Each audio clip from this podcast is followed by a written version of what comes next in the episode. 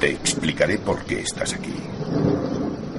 Estás porque sabes algo, aunque lo que sabes no lo puedes explicar, pero lo percibes. Ha sido así durante toda tu vida. Algo no funciona en el mundo, no sabes lo que es, pero ahí está como una astilla clavada en tu mente y te está enloqueciendo. Esa sensación te ha traído hasta mí. ¿Sabes de lo que te estoy hablando? ¿De Hello Freaky?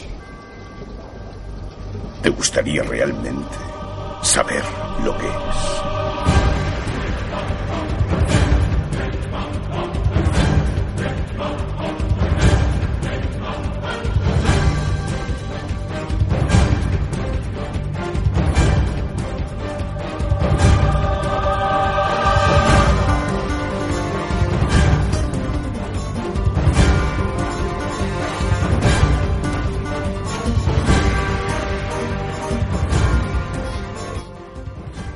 Bueno, comenzamos ya con el programa Hello Freaky Podcast. Hello Freakies a todos vosotros los que nos estéis escuchando en directo y luego también los que nos escuchéis en diferido, por supuesto. Un programa, un programa que va a ser muy entretenido, muy nostálgico. Nos, hemos preparado las lagrimitas, nos hemos traído ya preparadas de antemano. es un Jukebox 6x09 en toda nuestra lista de, de programas de la temporada 6 dedicada a las series de dibujos animados de los 90. Sí, esos dibujos animados que muchos de nosotros vimos en nuestra infancia, en nuestra adolescencia, que nos marcaron de una mayor, en mayor o menor medida. Esas series de dibujos animados que se ganan nuestro corazón, nuestro cariño, con esos eh, personajes que pasaron a formar parte de nuestra cultura popular. Luego profundizaremos un poco más en lo que significó para nosotros todo este tipo de series de dibujos animados, todo esta, este método de, de entretenimiento, ¿no? Este es un programa que yo creo que que va a ser un programa bastante divertido, sobre todo en el directo, porque nos van a escuchar los frikis de verdad. Esos frikis que están dispuestos a sacrificar el debate entre el PP y el PSOE que se está haciendo eh, hoy lunes eh, de 14 de diciembre a las 10 de la noche y que yo espero que la gente se anime a escuchar algo más interesante todavía como es eh, ya en las series de dibujos animados y por supuesto en un formato jukebox. Y este va a ser el primer formato jukebox que vamos a hacer con la versión en directo que hacemos ahora mismo, que nos hemos preparado para esta temporada, que es la la posibilidad de ver las cosas en vídeo, ¿no? Entonces va a ser una cosa tan interesante como el poder escuchar las intros de los, de los dibujos animados y también verlas.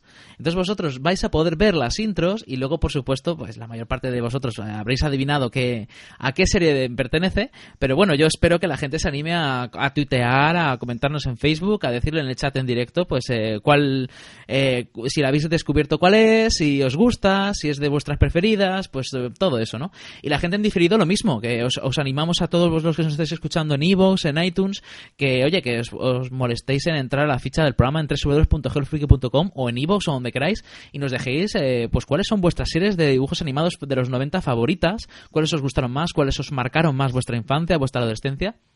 Y eso, que, os animéis a comentar, que yo creo que entre todos podemos descubrirnos a los demás, pues series, eh, incluso series muy desconocidas y que serían ya a estas alturas auténticas joyas, ¿no? Mi nombre es Víctor Melleste, el presentador y director de Hello Freaky Podcast, y conmigo está Jaco. ¿Qué tal, Jaco? Hola, Víctor. Buenas noches. Hola también a los oyentes. Bueno, aquí preparado a soltar la lagrimilla y a recordar aquellas tardes eh, en el sofá viendo dibujillos animados en una adolescencia ya tardía, pero que, bueno, yo sigo viendo dibujos aún hoy en día. A mí siempre me han gustado y me seguirán gustando. Y recuerdo esta época de los 90, estas series de dibujos animados con muchísimo cariño porque ya era el final, ¿no? De, mi época de, ver dibujos animados con, con, los ojos de, un jovencillo, ¿no? Ya, ya, empezaba yo a dejar de hacerlo, pero aún así, ya verás, ya, ya verás las lagrimillas y las anécdotas que, que vamos a soltar aquí porque me, traen muchísimos recuerdos. Bueno, los, eh, las intros y, las músicas que hemos preparado, a mí ya solo, solamente de prepararlas me han empezado a poner la piel de gallina. Pues sí, pues la verdad es que yo viendo las intros, yo me lo he pasado genial, como pocas veces me lo paso también, eh, preparando el programa, los, los audios, todos los sonidos que tenemos que luego emitir. Y yo voy a comentar un par de, las, cosas que nos están diciendo ahora en el chat en directo. Carlos Ruiz nos dice que los míticos sábados por la mañana, por supuesto, esos sábados que no tenemos nada que hacer por la mañana, ya que nos ponemos a ver un, unos dibujos animados detrás de otro. A ti te pasaba, sí. Hombre, claro, por supuesto, sábados, tardes, como he dicho, e incluso los Simpson alguna que otra noche, ¿verdad? Cuando los emitían en horario nocturno porque parecían que eran algo prohibitivo para, para los jóvenes, ¿no? Sí, sí. la verdad es que yo me lo pasaba genial. Además, me es de las pocas cosas que yo creo que conseguían que, que los niños pues eh, estuvieran entretenidos a primera de la mañana y no estuvieran dando por culo a los, a los padres, ¿no? les ponías ahí a ver, les dabas el colacao eh, con las galletas y a ver los dibujos animados que duraban hasta mediodía, los tenías entretenidos hasta la mañana, ¿no? Eh, dice eh, Carlos que mis series favoritas son Los Caballeros de Zodiaco, Los Supercampeones y Dragon Ball Z. Todas ellas las vamos a traer, así que no os preocupéis. Eh, luego Alejandro Pérez Álvarez nos dice, ¿qué debate ni qué debate? Aquí la pregunta importante, ¿Pokémon o Digimon? Pues mira, hay, que, hay que ser sinceros. Esas dos series no son de los 90, aunque empezaron justo, justo al final de los 90, pero no, no son de los 90, son de los 2000. Que es algo que a mí, que yo me, incluso me, he preparado los, los intros y resulta que no, que no son de los 90, son de los 2000. Empezaron precisamente en el 2000 ambas. Entonces, ¿qué pasa? Que las vamos a guardar porque nos gustaría hacer un jukebox de los, de los dibujos animados de los 2000 y yo creo que esas series pues son más de los 2000, de la gente de los 2000. Y luego dice, por cierto, mi preferida es Slayers, llamada Rina y Gaudi, que aquí en España, en los años 90, habiendo nacido en el 89, en cuestión de dibujos eran un auténtico disfrute. Pues sí, esa la vamos a traer, que, que la verdad es que casi se me olvida, pero era de mis preferidas, le tenía muchísimo cariño. La verdad es que es, es que este, este, programa me va a encantar grabarlo, ¿eh, Jaco?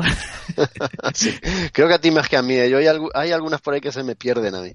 Sobre todo de los tardíos 90 va a haber alguna que a mí se me pierde, pero las conozco todas, ¿eh? eso también te lo aseguro. Bueno, bueno, bueno, entonces se te perdona, se te perdona. También nos dice Alejandro Pérez Álvarez, los únicos años en los que yo me he levantado pronto por disfrute y no por obligación. La verdad es que, oye, no, no me había parado a pensarlo así, pero es cierto. O sea, desde entonces yo no me he vuelto a levantar con ganas a primera hora de la mañana, ¿eh? Sí, es que pasó una cosa curiosa, porque los dibujos los hacían por las tardes, ¿no? Hace un montón de tiempo. Y poco a poco fueron las tardes, eh, de las tardes se fueron eliminando los, eso, los dibujos animados, el horario infantil y fue trasladándose al sábado por la mañana. Parece ser que las cadenas, con la llegada de Telecinco, no podía ser otra, ¿no? Telecinco y Antena 3, descubrieron que las tardes eh, lo que daba audiencia no eran los niños, sino las amas de casa. Entonces quitaron los dibujos animados de las tardes y pusieron telenovelas.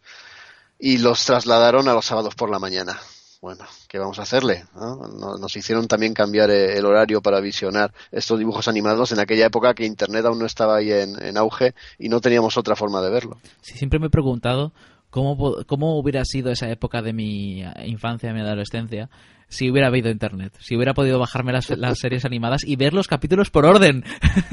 que eso hoy en día quedamos. Había veces que nos la jugaban, pero bien jugada y de repente cortaban a mitad trama y empezaban de cero, cosas así, dices tú.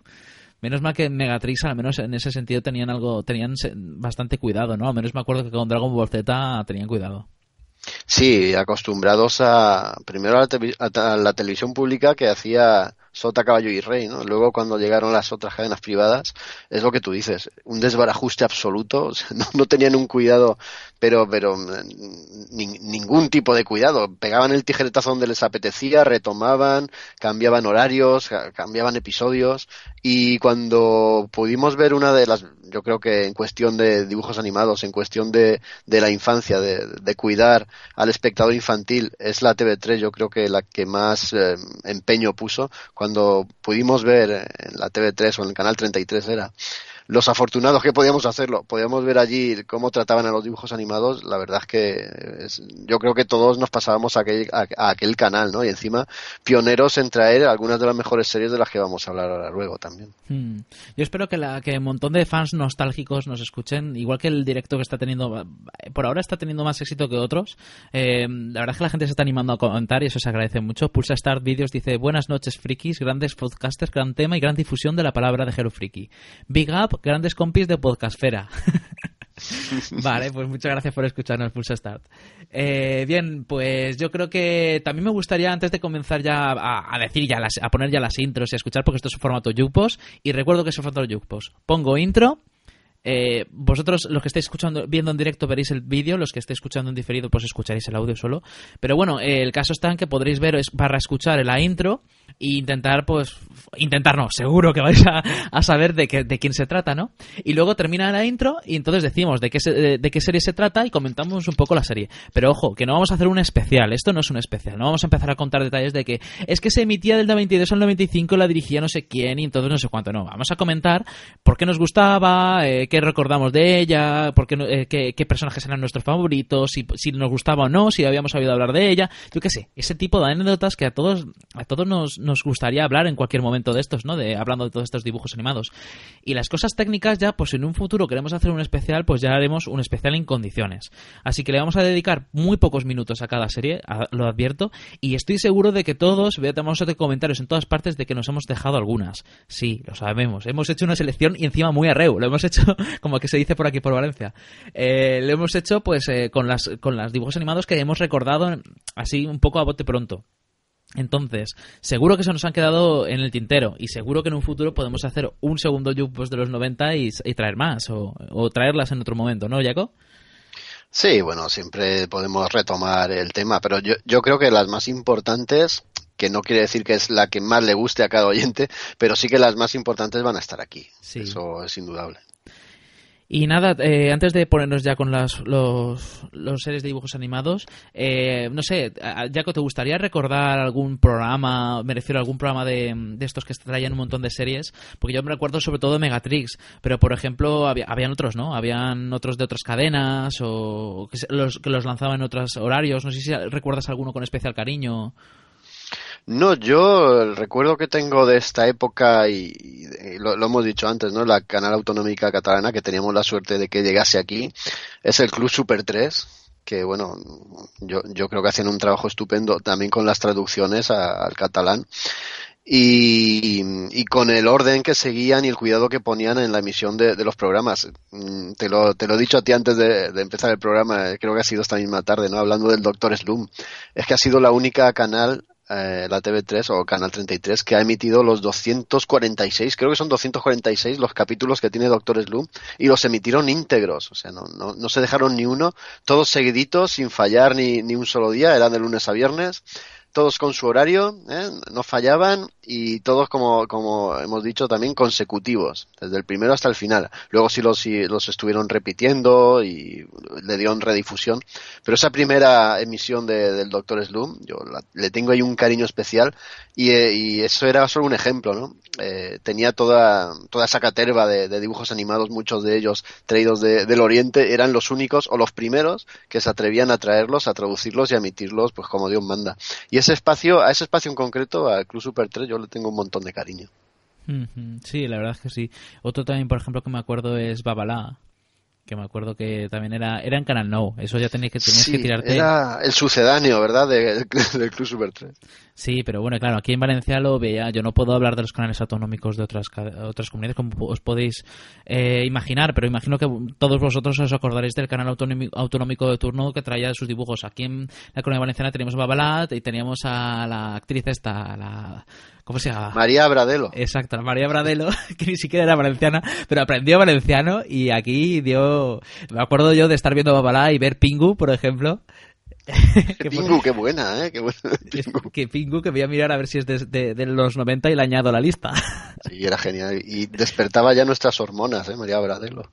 Sí, sí, la verdad es que como para no, en sus buenos tiempos ahí estaba ahí. Me, me crucé un día con ella, ¿eh? Aquí en las fiestas. eh, Iba con unas cuantas amigas y me crucé con ella. Me quedé. ay. Pues resulta que es de los 80. Pero bueno, Oh. a ver, también se emitió en los 90. Si te pones, lo podemos añadir. Pero bueno, si no, no lo podemos guardar porque también me gustaría hacer algún jukebox de, de las series animadas de los 80. Porque también se nos han quedado en el tintero series como Chicho Terremoto. Sí, es que son series ochenteras. O sea, que se nos han Nada, uno de los 80. Bueno, esto está fácil, ¿no? Claro, lo retomamos en otro momento. Y nada, ya no nos vamos a enrollar más porque tenemos que traer un montonazo de series y yo creo que, a no ser que quieras eh, ya con mencionar algún otro programa más o presentador o algo, yo me acuerdo por ejemplo del Club Disney. Que no sé si desde los 90 ya, o me estoy tirando ya a los 2000, porque ya me, y como yo estuve a caballo de los 90 y los 2000, entonces la putada está en que, claro, hay cosas que, que confundo, ¿no? Pero yo me acuerdo de, de estar viendo, pues, eh, el Club Disney, que era cuando, cuando eh, metieron Disney Channel en el, en el ONO, que al principio no había ni dibujos animados ni nada, y luego metieron el primero Disney Channel durante, creo que fue un año, y luego lo quitaron porque lo hicieron de pago. Pero bueno, me acuerdo que ahí veía cosas como Piperán y etcétera, que la vamos a traer también, y, la verdad es que era bastante entretenido. Yo de presentadores y esas cosas no, me acuerdo mucho. Yo, iba a lo que iba, a los dibujos animados, que muchos de ellos también me, acuerdo ahora mejor porque los he rescatado con esto de las tecnologías y de Internet, ¿no? Se pueden rescatar muy fácilmente. Sí, yo lo que más recuerdo ya te digo que era Megatrix, porque además lo estuve viendo hasta la adolescencia porque Sí, yo también. Porque echaban Dragon Ball, o sea, sobre todo porque echaban Dragon Ball. Pero también, también porque, porque yo qué sé, me gustaba mucho, me, me ocupaban toda la mañana y, además es que tenía, tenía presentador a, a David Pérez, que, que estuvo unos cuantos años y yo qué sé, ahí la verdad es que hubo un montón, un montón de baile, pero David Pérez es el que estuvo más tiempo y yo qué sé. Y luego ya se, se, trastornó un poco con Natalia cuando entró Natalia en el 2003, etcétera, que eso ya fue otra cosa, ¿no? Además, despertaba también otra otro serie de intereses. se ponía unos escotes que era impresionante. En fin, eh, a ver qué nos están comentando los oyentes, que se está montando aquí en el chat en directo una, una conversación que vamos. Con que salga el vídeo de los monstruoplantas, Jaice y los guerreros rodantes. Pues ya veremos. Yo creo que eso no. Me suena eso. Patrulla X de los 90, sí. En México, como ya hice lo que antes, ah, vale, que en México se conoce de otra manera. El, caso está en que, así, por Twitter nos dices Podigio, los mejores dibujos de los 90 son Los Simpson y Bola de Dragón. Bueno, imagino que más de uno se lo podrá discutir, pero yo creo que eran los más famosos. Sí, bueno, y, sí que estarían en, todas las quinielas entre los primeros. ¿eh? Sí, yo lo suscribo. Sí, desde luego. A mí yo la Dragon Ball la saco y los, y los Simpson también. Yo, de lo típico que quedas con los amigos por la tarde y volvías a las 8 corriendo a casa para, para ver los Simpson, que en ese momento lo hacían, en esa época lo hacían a las 8 o 8 y media, no me Sí, lo hacían en horario adulto, ¿no? por la tarde noche. Antes de las noticias. Siguen a día de hoy sacando temporadas nuevas, o sea que agüita con el tirón que han tenido. Sí, sí. En fin, pues nada, no sé, no, no, no tengo nada más que comentar. Si quieres comenzamos con las series de dibujos animados de los 90. Vamos, claro, vamos a comenzar y conforme se nos vayan ocurriendo historietas, conforme vayamos escuchando las intros, las comentamos. Vale, pues espero que, que vaya todo bien. Siempre el primer vídeo que, que, que, pongo puede dar problemas, así que vamos a ver si va todo de lujo y comenzamos con las series de dibujos animados de los 90.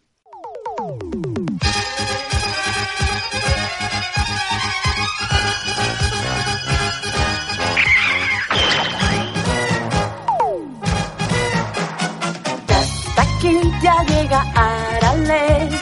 Tin, tin, tin, tin, tin, tin, tin, tiki, tiki, tin, tin, tin. Tin, que tin, tin, tin, gachan. ¡Oh, qué bien! En el cielo jugar es todo un amor. Y escuchar al cerdo gruñir, eso ya no, ¡qué horror! Juntos a disfrutar, iremos a jugar para inventar. Nos divertiremos más si está el doctor Sloom. A disfrutar en Villa Pingüino. Iremos a jugar para inventar. Nos divertiremos si está el Doctor Slum.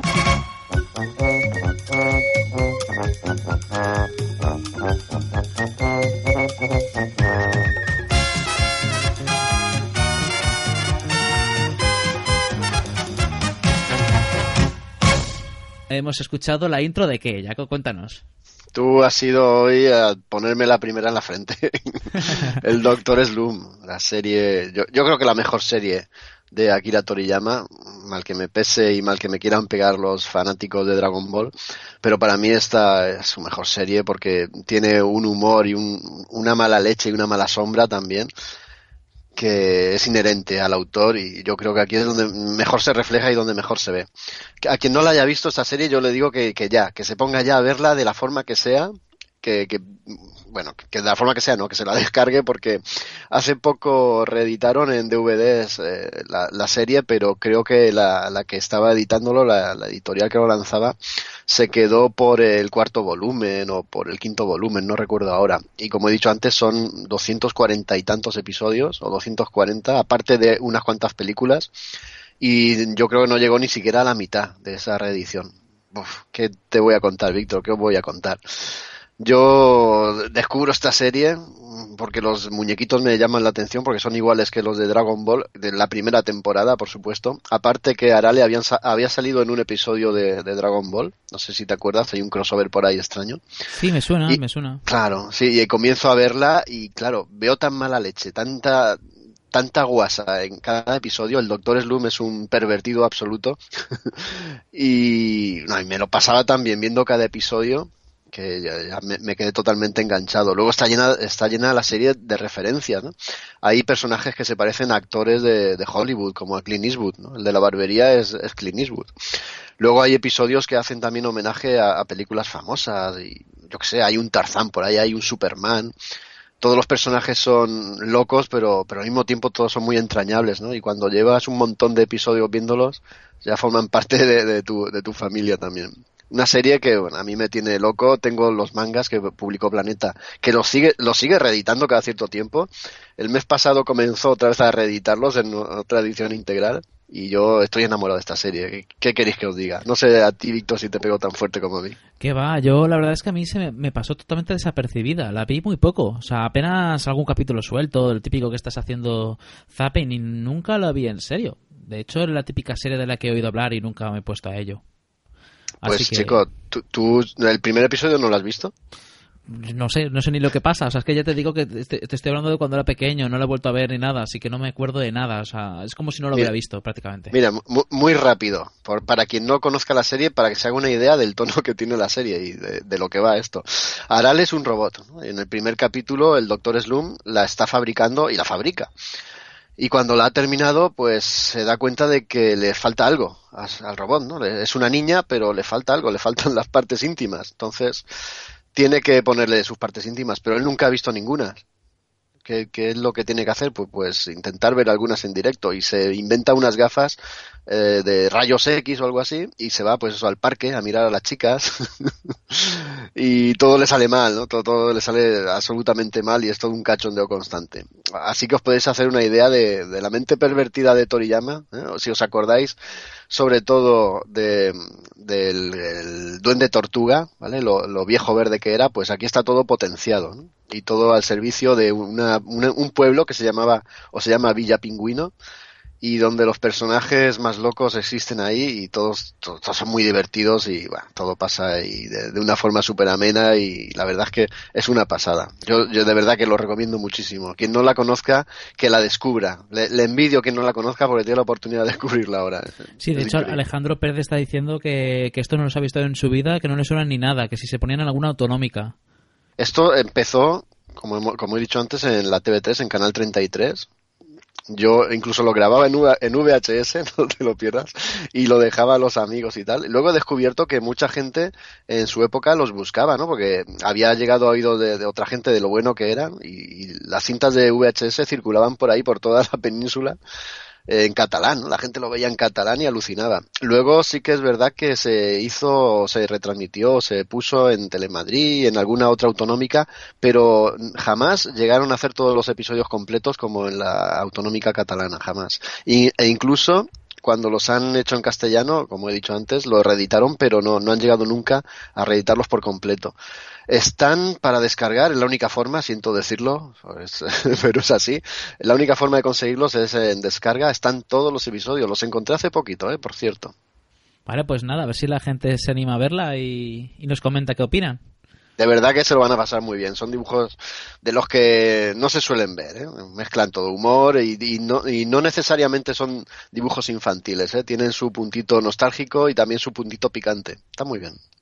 ah, y, cuando se ponía el, protagonista le salía sangre de la nariz, sí, ¿verdad? O sea, eso es un clásico. Ah, eso, es lo, eso es lo que menos le salía. tú, tú hazte a la idea de que el, protagonista, el doctor Loom, es un tío bajito, achaparrado, con un cabezón impresionante, muy feo. No sé si lo has visto vez. Y cuando aparecía su amada y él tenía que ponerse en plan galán, en plan seductor, el dibujo se transformaba y se volvía un tío guaperas. Y Era también muy, muy surrealista, ¿no? Este, esta serie de dibujos los extraterrestres también me, acuerdo mucho de ellos. ¿eh? Los extraterrestres habían llegado a la Tierra. Uno de los personajes protagonistas eh, resulta que come metal. Y eh, los extraterrestres llegan inspeccionando aquí el planeta y el personaje este se come su nave espacial, entonces se quedan atrapados aquí. Pero lo gracioso de estos extraterrestres es que su morfología es distinta a la nuestra y entonces en la cabeza tienen una hendidura que resulta que es el culo. Y bueno, no sé, tiene, tiene cosas muy locas esta serie, es para verla, en serio. Ya no voy a insistir más, que, que la vea la gente. Muy bien. Pues nada, vamos a pasar con otra grande. Guardianes del universo al triunfar el mal, sin dudarlo salen a combatir por un mundo ideal. Caballeros del zodiaco, cuando lanzan su ataque, entonando cuenta su canción, la canción de los errores guardianes del universo al triunfar el mal. Sin dudarlo salen a combatir por un mundo ideal. Caballeros del zodiaco, cuando lanzan su ataque, entonando cuenta su canción, la canción de los errores caballeros del zodiaco contra las fuerzas demoníacas guardan siempre en su corazón coraje para vencer.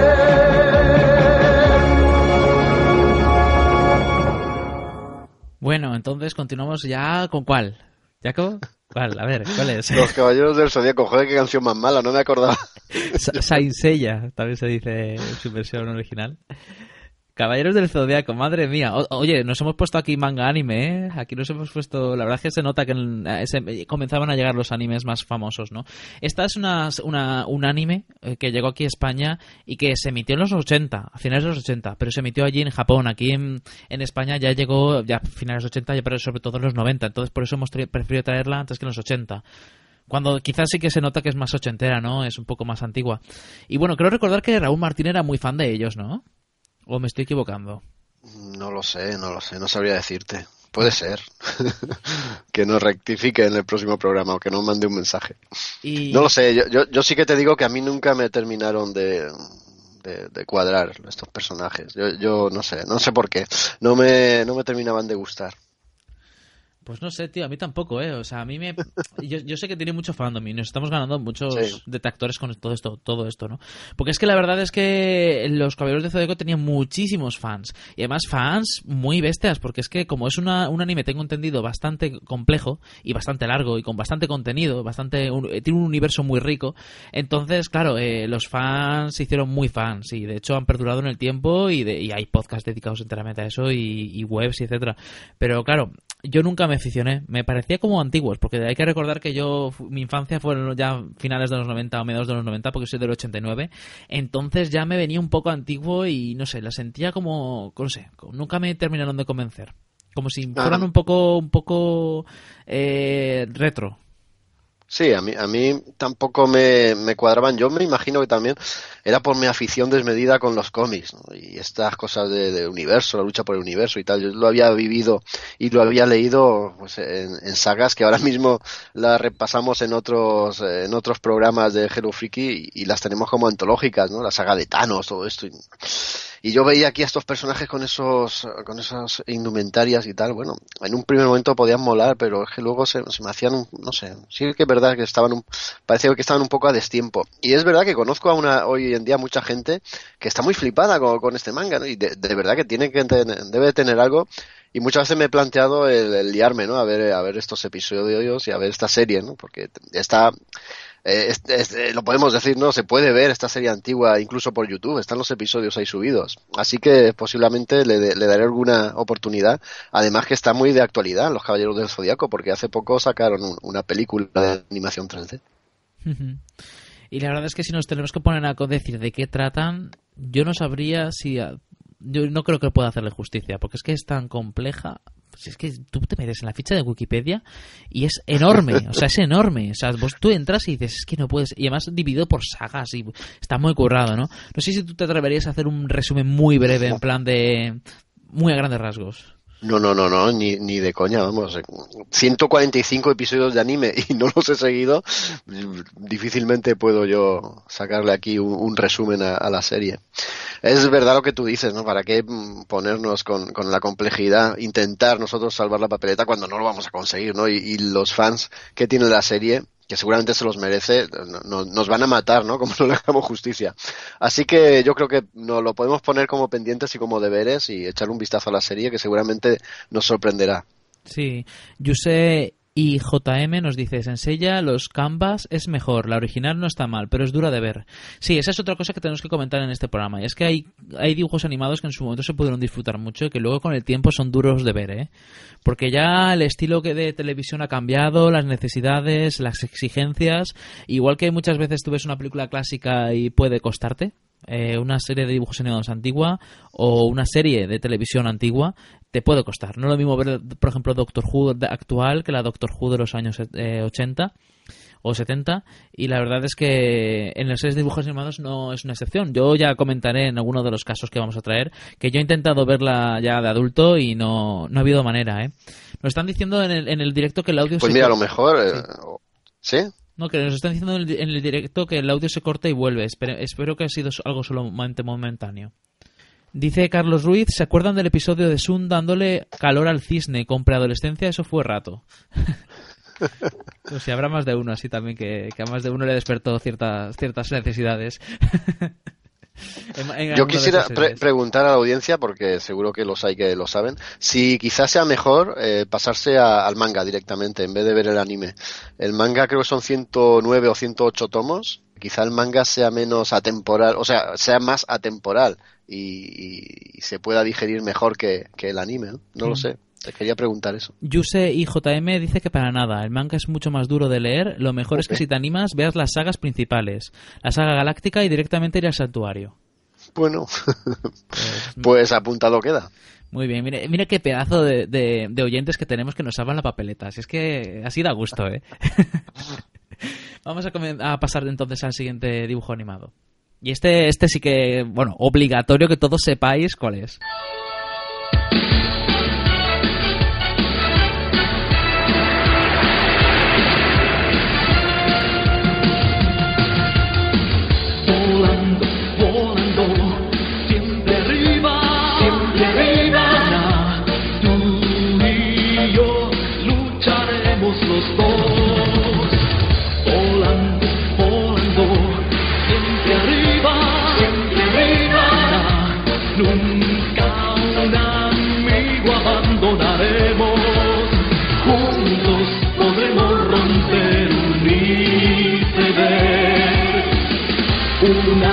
Nuestras manos, combatamos al mal que nos persigue. Fuego,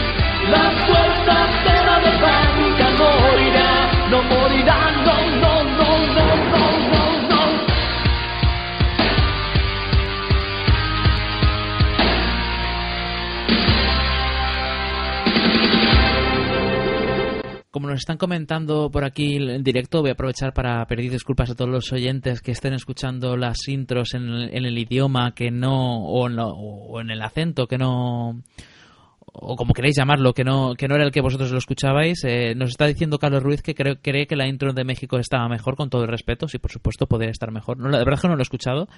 Eh, Alejandro Pérez nos dice que el tema en castellano mola un huevo de pato, pero cuando unos colegas del Erasmus me pasaron la versión en catalán me volví loco, que temazo y que el tema de doblaje es muy complicado, al final te va a gustar aquello a lo que te has acostumbrado.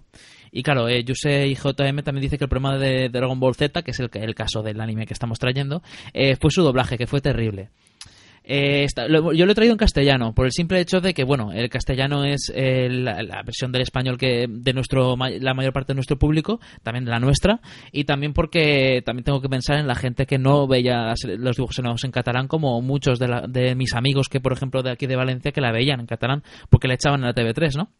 Entonces ese es el motivo por el que yo he intentado elegir las intros en castellano. De manera que... Y también por otra parte más egoísta, es que yo la veo en castellano.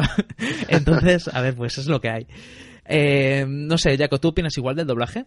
Es que yo estoy acostumbrado en, este- en estas series en concreto a, haberlas visto en catalán. Entonces cuando las oigo en castellano me, me chirrían y sí que notaba yo que la versión en castellano estaba mal doblada, sobre todo la de Dragon Ball Z. Eh, es verdad, pero claro, yo lo achacaba a eso, a que yo estaba acostumbrado a- al idioma catalán, ¿no? Que, que, que hicieron en todas estas series un, un doblaje espectacular, ¿eh? estaba muy muy trabajado y muy logrado. Pero es que luego en otros animes y en otras series eh, que venían de Japón en concreto, la verdad es que eh, casi siempre han pecado en ese doblaje mm, quizá descuidado, ¿no? Al ser, o pensaban que era un producto infantil, quizá lo descuidaban más. No lo sé. Igual no, no, no, no tengo razón, pero yo creo que sí que iban por ahí los tiros. No sé, a mí la verdad es que desde el punto de vista de un niño que estaba disfrutando con la mejor serie de animación que había visto en su vida, pues ¿qué quieres que te diga? No veía yo el problema al, al doblaje. claro. Es que no me paraba a fijar en ello. Desde mi mente infantil es que el doblaje para mí era como... De hecho, ni siquiera... Bueno, sí que sabía que había versión en catalán, por supuesto. Pero no me paraba a pensar cuál era mejor. Yo directamente prefería en castellano que en catalán. También porque muchas veces, eh, cuando más veía dibujos animados, sobre todo era en verano, y en verano estaba en mi pueblo, y mi pueblo está en Jaén. Entonces ahí como que en catalán no Catalán creo que la vayan que a echar. Entonces, nada, Dragon Ball Z. Esta me, me sorprendió bastante, ya pensando ya a posteriori, que la versión de es que Dragon Ball Z tuviera mucho más éxito que Dragon Ball. Y estoy hablando de, de la Dragon Ball Z en la versión adulta. Estamos hablando de un, de un Goku que ya tiene hijos. Y que los hijos, sí que es cierto que Son Gohan tiene, tiene una importancia crucial en Dragon Ball Z, pero está claro que el protagonista es Goku y ya adulto encima. Entonces, es algo que a posteriori me ha parecido bastante curioso y es que, que, que Dragon Ball Z eh, tuviera mucha más fama que Dragon Ball. Que también Pero- le televisaban, pero mucho menos. Pero la fama de Dragon Ball Z fue heredada de, Dra- de Dragon Ball. O sea, Por Dragon supuesto. Ball fue un auténtico hito cuando, cuando salió y conforme avanzaban los episodios se iba sumando más gente y más gente hasta ser aquello toda una legión de seguidores. Por eso cuando llegó Dragon Ball Z, todo ese acumulado de seguidores que había tenido Dragon Ball se volcaron con la serie, pero por eso había tenido más éxito, más éxito en global, porque la otra le había abierto el camino. Yo creo que Dragon Ball, me parece a mí, Víctor, que tú te subiste al carro con Dragon Ball Z, ¿verdad? Puede ser, no me acuerdo. Puede ser. Yo creo que vi algo de Dragon Ball, pero sobre todo vi Dragon Ball Z. Dragon Ball era muy grande, esos primeros episodios. Yo me acuerdo yendo al colegio, yo no lo, no lo había descubierto aún, y yendo al colegio un amigo empezó a comerme la cabeza. Oye, tío, ¿has visto estos dibujos en la TV3? Y empezó a contarme y yo alucinando, si no me digas que esto lo hacen en la tele. Y cuando empecé a verlo, bueno, ya no, no pude desprenderme del televisor. Mira que luego los, los episodios estos de combate que se alargaban hasta la eternidad y estaban mirándose a los ojos durante tres o cuatro capítulos, se hacían largos, ¿no? Pero, pero los veíamos con tanta ilusión que se nos pasaban en un pispás. Sí, pero es- esta es una de las series que hay que tener cuidado de verlas ya de adulto. Porque esos combates de 40 episodios con miradas de estas de, del oeste, de te miro, me miras, te suelto una frase, me la contestas, te juro que viéndola ya de adulto se te hace muy pesado, ¿eh? O sea, Claro. es de las típicas series que es mejor dejar al recuerdo de su entonces. Entonces tengo yo razón de que es superior Dragon Ball, porque tú ves los primeros episodios de Dragon Ball, incluso hoy día, siendo adulto, y te van a gustar. Porque van muy en la línea del Doctor Slum. Tienen mucho cachondeo, tienen también su tema picante, sus peleas, va- pasa todo más rápido y es todo más cándido y más inocente, pero a la vez también más divertido. Aún así, ya digo, Dragon Ball Z, la, la serie de mi infancia, mi preferida, me lo pasaba genial, la veía una y otra vez. Y hombre, pues esas partes de cuando ven, cuando aparece Vegeta, cuando la parte de célula, eh, yo qué sé, es que es que tiene tantas partes, la parte de Trunks, Claro. que era uno de mis, de mis personajes favoritos. Es que y yo creo que Vegeta es uno de los personajes que más ha, dado ha dado juego en todo el, en todo lo que es la, la- el Dragon Ball en general, en el universo de Dragon Ball. Ya no digo en Z, también en GT, en todas, porque bueno, en GT la verdad es que aparece mucho menos, pero es un personaje que siempre tiene mucho carisma, que siempre que aparece llena la pantalla. Sí, no, es cierto. También ten en cuenta que este Dragon Ball Z venía a explicarnos el origen de Goku. Los que habíamos seguido Dragon Ball no, no sabíamos de dónde venía Goku, no sabíamos a qué se debía esa cola, esas transformaciones con la luna llena, no teníamos ni idea. Y es en la segunda parte, en Dragon Ball Z, donde se explica que, pues, su origen, ¿no? De dónde viene y cuando aparecen esos otros guerreros que, que vienen a buscarle y tal. Ten en cuenta eso, Víctor, que, los que habíamos seguido fielmente la primera, la primera serie, esta segunda la disfrutamos un montón porque es esclarecía un montón de dudas y abría un montón y, y, exploraba y explotaba el universo de Dragon Ball, que luego ha sido una pasada, ¿no? Ha tenido muchos fallos y los sigue teniendo, pero aún así, joder, es que estamos hablando de una de las franquicias más grandes que ha habido nunca. Sí, sí. Hay que decir un par de cosas. Eh, primero, que la saga consiste en Dragon Ball, Dragon Ball Z, Dragon Ball GT, Dragon Ball Kai, que es una en motivo de la, del, del 20 aniversario de Dragon Ball se lanzó una nueva versión de Dragon Ball Z titulado Dragon Ball Z Kai que es una especie de remasterización en el que le quitaron todo ese ese relleno que le metieron en su momento ¿Te acuerdas cuando, yo qué sé, uh -huh. se iban de, de compra, a comprar o se iban no sé qué? Si eso era lo más divertido. y, le, y, ahora están con Dragon Ball Super, que es una es la, la, la, que se está emitiendo ahora mismo, que está teniendo muy malas críticas por la pobre animación que tiene. Que eso ya daría sí. para un debate diferente. Es malísima. Algún vídeo visto por ahí hace sangrar los ojos. Sí. Y un detalle así curioso que yo quería contar, Dragon Ball Z, ese Z, según tengo entendido, no era una Z. ¿Qué era? Era un 2. Anda. Sí, eso tengo entendido. No sé si es, si es verdadero o no, porque no me he preocupado para, y, para informar, o sea, documentarme para este programa. Esto yo creo que Dragon Ball y me gustaría, y lo propongo aquí ahora mismo, no se me había ocurrido antes, hacer un especial de Dragon Ball. Molaría mucho. Manga. Molaría un montón.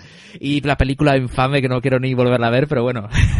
Yo te, yo te propuse también un especial Toriyama, pero sí. es que Dragon Ball da para un especial. Sí y, y, bien llenito. Déjame decir también, Víctor, que las imágenes que, estamos viendo y está viendo la gente que escucha el programa en directo, esas imágenes, ese logotipo de Hello Freak y tal, está hecho por nuestro compañero Rob, que su apodo entero es Rob Molecula.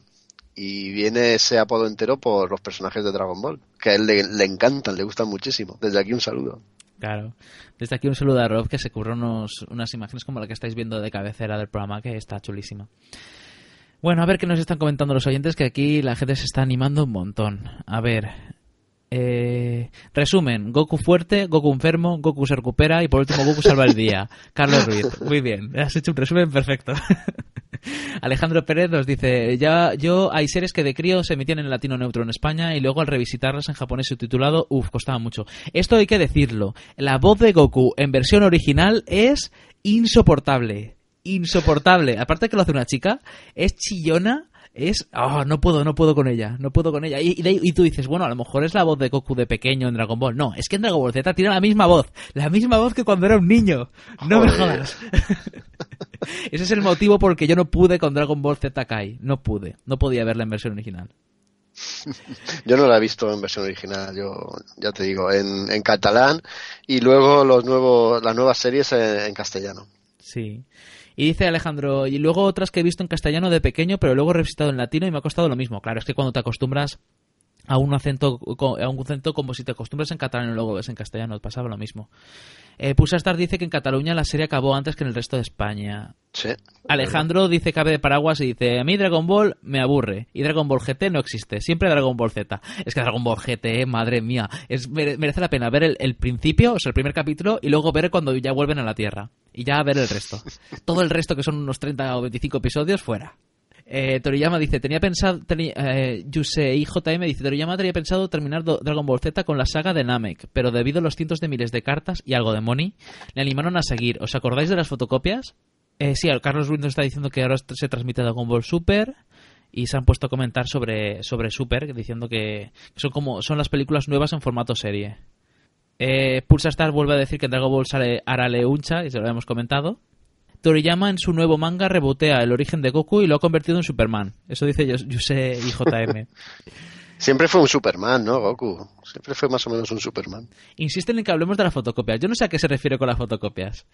Dicen, las fotocopias nah. han sido leyenda. Cuéntame, Yacos.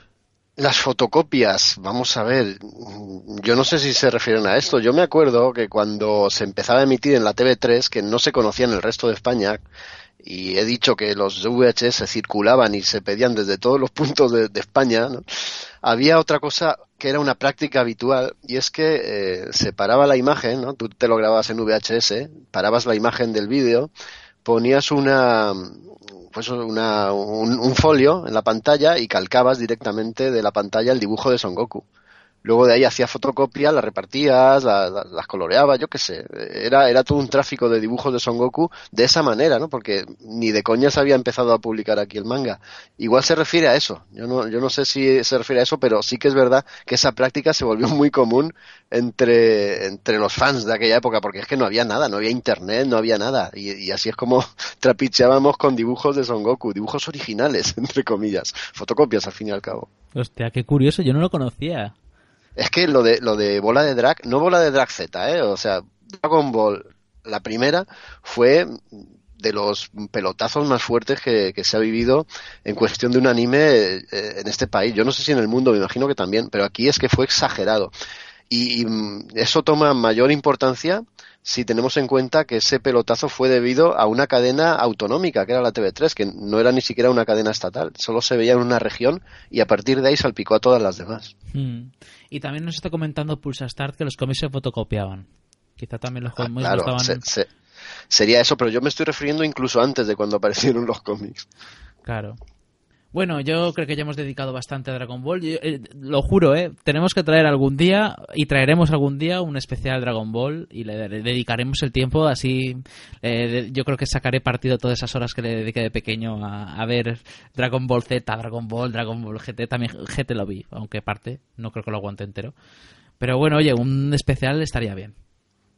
Así que nada, vamos a pasar al siguiente dibujo animado.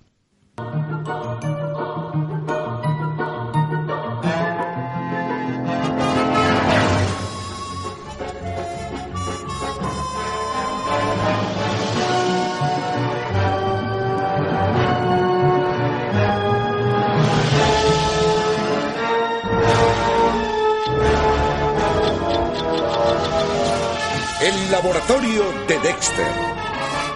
Bueno, pues nada, Laboratorio de Dexter. Una, una- un dibujo animado que casi no lo pongo porque pensaba que era más de los 2000, ¿no? Pero resulta que, que sí que se, que se empezó a emitir en el 96. Lo que pasa que acabó de emitirse en el 2003.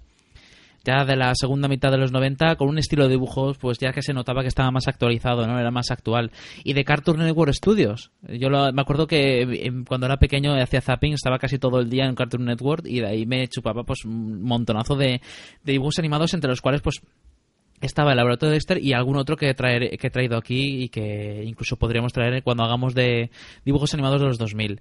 Eh, laboratorio de Dexter, ¿de qué trata? Pues básicamente un niño genio que tiene un laboratorio secreto eh, en, el, en el sótano de, de su de su edificio, de su casa, y a su vez también tiene una hermana llamada Didi, que es más tonta que un ladrillo y que al mismo tiempo al mismo tiempo se las ingenia, o sea, tiene la suficiente inteligencia para cagarla siempre y para armarla y para estropear todas las invenciones de su hermano genio y etcétera. Y luego también tenía un archirrival llamado Mandark o Cerebro en Hispanoamérica que digamos que siempre estaban ahí peleándose entre ellos por ver quién era más genio de los dos. Este era uno de mis dibujos animados favoritos. No sé, me hacía mucha gracia la confrontación entre la inteligencia, la estupidez de la hermana y el cómo todo eso se- siempre era tan hilarante que se acababa yendo todo al traste y, y me hacía mucha gracia. No sé si, aquí- a ti- qué te pareció, Jaco. No, yo aquí poco puedo aportar porque no lo vi este dibujo, no lo conocí hasta que eh, mi hija empezó a ver dibujos animados y yo con ella, pero no, no le prestaba mucha atención porque esto hasta hace poquito lo estaban emitiendo, ¿verdad? Eh, hasta el 2003 se emitió lo que es la serie regular, pero luego, Luego se, ha ido difusión, digo, luego sí. se ha ido retransmitiendo y es una serie de, de esas series que cada dos por tres se pone porque es que la es que la verdad eh, no, no se ha no se ha pasado de moda, es una serie que está muy bien incluso para los niños de hoy en día. Sí. Sí, sí, yo sé que a mi, a mi chiquilla le, le gusta, bueno, le gusta, tampoco es que sea fanática de ello, pero sí que muchas veces ha estado viéndolo. Yo me he puesto ahí con ella, pero no, no me ha llamado nunca mucho la atención. Me ha, Yusei, me ha pillado tarde. Yusei JM dice, Dios, mi serie favorita de niño, el laboratorio de Dexter, Didi fuera. y dice, si habíamos visto la película, no, no la he visto, yo solo he visto la serie animada en su momento, yo no he visto la película. Pero bueno, Alejandro Pérez dice que es el mal, el mal personificado, es la Esperanza Aguirre de los dibujos. Qué bueno. Madre mía. La verdad es que el, Cartoon Network tenía muchas series animadas, entre ellas, pues, eh, las supernenas que le está comentando yo soy JM, le he tenido que dejar fuera porque es de los 2000, empezó en el 2000. Es de esas que voy a tener, vamos a tener que traer en el, en el programa de los 2000. Pero bueno, también estaba Bucky Pollo que luego la traeremos, no te preocupes. Hombre, qué buena. Ok, pollo. Sí. Y nada, la verdad de Dexter, ya digo, es que es una serie temporal que ha durado durante muchos años y que además fue creada por Yendi Tartakovsky, que quiz- quizás suene el nombre, porque además es el creador de otros proyectos como Samurai Jack, que no la he traído, pero que podría haberla traído, ahora que lo pienso. No sé si es de Os- los... Ostras, Samurai Jack. Esa no se nos puede olvidar. Si es de los 90 hay que ponerla aunque sea última hora. Lo voy a mirar, lo voy a mirar y si está, es de los, do- de los 90, que creo que... No, fue, es- fue entre de 2001 a 2004. Uy. De hecho, de hecho, el creador de esta serie se fue en, en el año 99-2000 para crear Samurai Jack en el 2001-2004. Así que, igual que también fue el mismo creador de Star Wars Clone Wars. O sea, que es Yendi Tartakovsky de los grandes. Y nada, no sé, eh, aquí lo- una de las cosas que tiene principales de Cartoon Network, por ejemplo, es que a los padres nunca se les ve. Siempre aparecen eh, de cintura para abajo. No sé si te suena, siempre aparecen las, las piernas. Pues creo que... Sí, sí. que- no, de hecho eso era en Bike y Pollo. En, en el laboratorio de este se veía el padre, creo. La madre también. Sí, es verdad, a los padres sí que se les veía, sí me acuerdo, sí, sí, sí. Me he equivocado totalmente, era de vaca y pollo, cuando no se Tiene veía. vaca y pollo, porque luego hay ot- otras series como el, el perro cobarde ese que también aparecen los padres y sí, hay otras series de Cartoon Network en la que aparecen lo- los eh, personajes adultos. ¿eh? Pero bueno, eh, pues eso, Dexter ahí queda... él tenía muy pocos personajes. Solía utilizar argumentos con muy pocos personajes y lo único que hacían era jugar con, con el cómo la hermana le daba todo el traste, él intentaba hacer cosas nuevas y el archienemigo, mientras tanto, le intentaba hacer la, la púa haciendo la competencia y etcétera Pero el archienemigo te hay que decir que apareció más tarde, apareció creo que a partir de la tercera temporada o por ahí. Pero bueno, en cuanto a los padres, teníamos un padre, al padre que es muy bueno y que, y que siempre es un poco eh, estilo Didi, es- es- siempre está arruinando todas las, las cosas, es bastante bastante torpe, etcétera, y luego la madre que creo recordar que siempre usaba guantes y que era muy muy del orden y de todas las cosas, me sonaba a mí. Pero claro, es que es lo típico, creo que sí, es cierto, tiene fobia a los gérmenes, según estoy leyendo por aquí. Es que es- son cosas que yo recuerdo muy a la larga, porque ya hace muchos años que no la veo. Y a ver qué nos dicen por aquí los oyentes. Vale, de hecho me acaban de recordar una que voy a buscar a ver si es de los 90 y la traigo, pero no la voy a decir por si acaso. bueno, sí, venga, la voy a decir, la de la pajarería de... de ¿Cómo se llama? Del Conde Drácula o como se llame. Eso lo- luego la buscaré, a ver si es de los 90 o no, porque esa también la veía bastante. En fin, vamos a pasar entonces a la siguiente, al siguiente dibujo animado. Damas y caballeros, Garfield y sus amigos.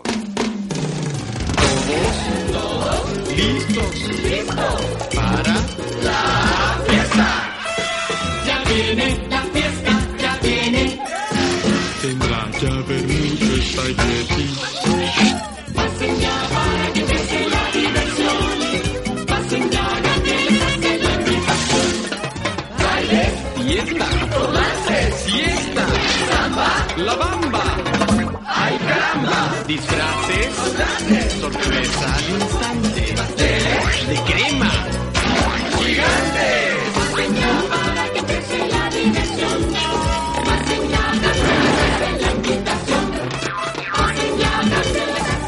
Garfield y sus amigos. Bueno, Garfield y sus amigos, ¿esa la veías, Jaco? Pues sí, la- alguna vez la he visto, pero a mí no me, no me gustaba nada. no me he leído ni siquiera las tiras cómicas, que es de donde viene originado el personaje, porque es que a mí los dibujos de Garfield nu- nunca me terminaron de gustar. Este gato regordete y de color naranja que le gusta la lasaña, ¿verdad? No sé, incluso la película, la película a mi, hija le gusta un montón, pero a mi hija no, no puedo, no puedo con ella. Y el perro este tontaco que sale, no me acuerdo cómo se llamaba, eh, Odi, el perro ese que siempre tiene la lengua afuera, al que le hace perrerías, valga la redundancia a Garfield, también, es que no, no puedo con ellos, eh, son personajes que siempre se me han atragantado. ¿A ti te gustaban? A mí me gustaba, pero con peros. O sea, quiero decir, a mí la serie animada no me gustaba demasiado, me se me hacía cansina. Pero yo soy más de los cómics. Con Garfield me gustan mucho más las, las típicas viñetas que suelen poner a lo mejor en las revistas o en los, o periódicos. Eso sí que tiene la... Parece que es- se nota que es su medio natural. Claro. Entonces, se nota que, claro, que, que ahí sí que tiene gracia porque son unas pocas viñetas y que dan en el clavo con lo que quieren transmitir. En, el, en la serie de dibujos animados a mí se me hacía cansina también, no sé. El perro siempre se me hacía demasiado, demasiado tonto y el Garfield, pues eso, siempre haciendo la, la coña con el tema de que era más listo y cómo lo utilizaba. A mí nunca me convenció del todo, pero le hemos tenido que traer, le he puesto sobre todo porque, claro, es que Garfield es un personaje que había que traer. Es que es, Sí. es un clásico. Y sí, nos está eh, diciendo Alejandro Pérez que es la pajarería de Transilvania. Sí, la, era de los 90 y la he traído. O sea, la, la, la vamos a poner a continuación. Muy bien. No, pero lo, lo que estamos hablando de Garfield es, es algo común a algunas otras series de dibujos animados que vienen de, de personajes de tiras cómicas, de, de eso, de, de- de cómics así en tiras que se publicaban en, en diarios y que estaban concebidos para ese medio. Tú lo has dicho muy bien, ¿no? Se- servían sobre todo como crítica, a veces social, a veces política, sí. y trasladados al mundo del dibujo animado, pues eh, bueno, quizá perdían su esencia, ¿no? Y, y rechinaban también. Bueno, entonces vamos a pasar a la siguiente, que es la que he dicho antes, y así vamos a escucharlo porque yo creo que es un dibujo animado que hay que traer sí o sí.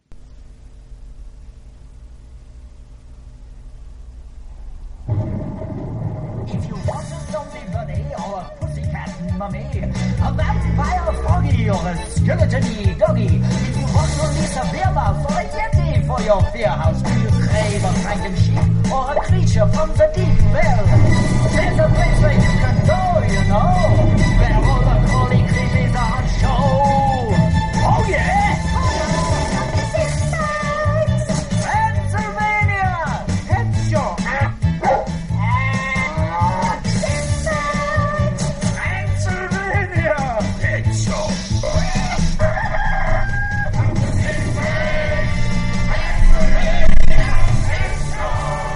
La pajarería de Transilvania. Bueno, la he traído aquí en extremis mientras grabamos el programa, así que no he podido dejar de traerla. Es que La pajarería de Transilvania era uno de mis, de mis dibujos animados preferidos de cuando era pequeño. Se empezó a emitir en el 94 y se acabó en el 98. Cinco temporadas de, de humor absurdo, absurdísimo, de La pajarería de Transilvania, que era básicamente un castillo en el que estaba el doctor Granudo, que como era despedido del departamento de mascotas, pues digamos que se gana la vida vendiendo mascotas monstruo a los ciudadanos de Transilvania. Y básicamente, pues de su pajarería, que es un castillo, le pasa de todo. ¿Ese ¿Te, te acuerdas tú, Jaco? Yo- ¿Te puedes creer que no tengo ni idea de qué serie es esta? En mi vida lo he visto. Lo que pasa es que viendo la intro me, me da muy buenas sensaciones, ¿no? Es- me da que tiene ese humor absurdo. Antes de que lo dijeras tú, me, me ha parecido verlo ahí y yo creo que sí que me va a gustar esta serie. Claro. es que es que es muy absurda. Es, la verdad es que son de estas divertidas tan hilarantes que yo me lo pasaba muy bien. A mí siempre me ha gustado el humor absurdo y esta no era para menos. Nos está diciendo Carlos Ruiz que lo que pasa es que como crec- crecí en México los títulos son distintos. Sí, es que Claro. vuelvo a decir lo mismo.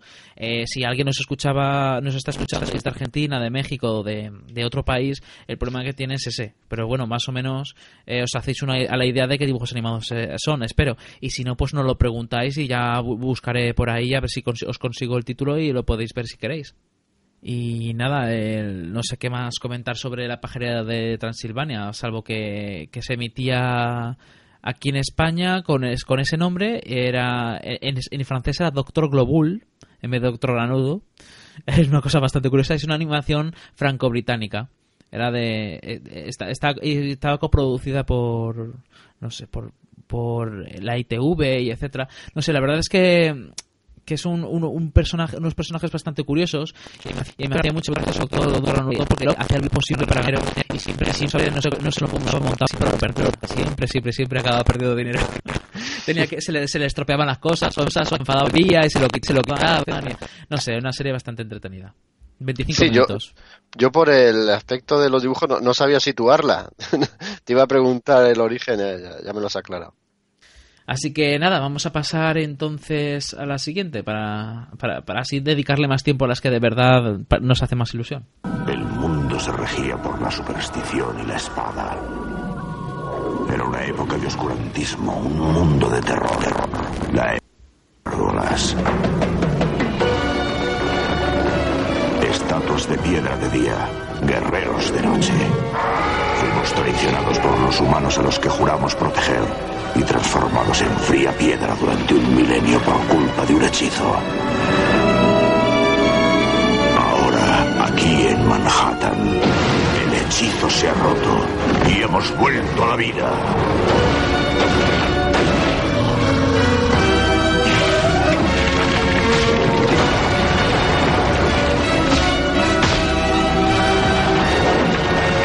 Somos los defensores de la noche. Somos gárgolas. Gargoyles, héroes mitológicos. Bueno, la serie de gárgolas, yo creo que siempre me hacía mucha gracia en su momento que dijeran al final Gargoyles. Como yo no entendía inglés, decía, uy, qué raro. Pero bueno, sí, una serie de dibujos animados. De esas que, vuelvo a repetir, por favor, no la veáis de, de adultos porque son aburridas. O sea, son series que a mí me encantaban cuando era pequeño. Pero, pero luego ya vi, la vi, la intenté ver hace, creo que fueron tres o cuatro años. Y sinceramente, menudo cambio, porque es que se me hacía lenta, lenta, pero lenta. Y de hecho creo que ni, ni me la conseguí acabar y mira que le puse, le puse bastante voluntad porque yo le tenía muchísimo cariño. Pero mira, no sé, no sé si opinas tú lo mismo. Qué, qué bajón, Víctor. Porque yo esta serie, cuando la emitieron, vi el primer episodio con una ilusión, pues la anunciaron bastante. No me acuerdo en qué cadena la emitieron. No sé si fue Canal Plus, no recuerdo y la promoción que tuvo fue interesante, ¿no? Y, nos levantó el hype cuando ni siquiera sabíamos lo que quería decir esa palabra. Y la vi, la verdad es que el primer capítulo me atrapó y vi toda la temporada entera, alucinado. Y la segunda temporada creo que también la vi. Hay una tercera, esa ya creo que no llegué pero tenía, tenía la intención de revisitarla y, volver a rescatarla, ¿no? Porque son personajes a los que aún le guardo muchísimo cariño.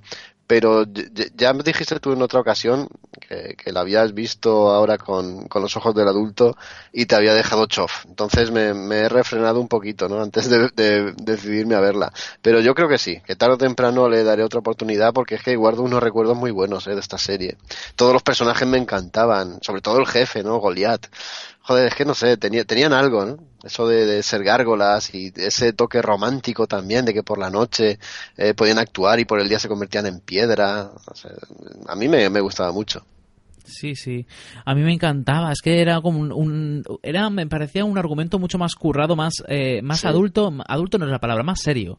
Es como que se, se tomaba más en serio lo que ocurría. Me acuerdo que no sé si algún personaje moría en algún momento. era eh, me, daba la sensación de que era una serie que se tomaba en serio a sí misma y eso a mí me llamaba mucho la atención porque yo veía muchas series absurdas o series más es que se notaba que eran puro entretenimiento como era Dragon Ball y esta era como diferente era me, parecía mucho más grave mucho más seria en la, en, la, en la, oscuridad de la noche con tú dices el romanticismo ese romanticismo que al mismo tiempo lo trataban con maldición.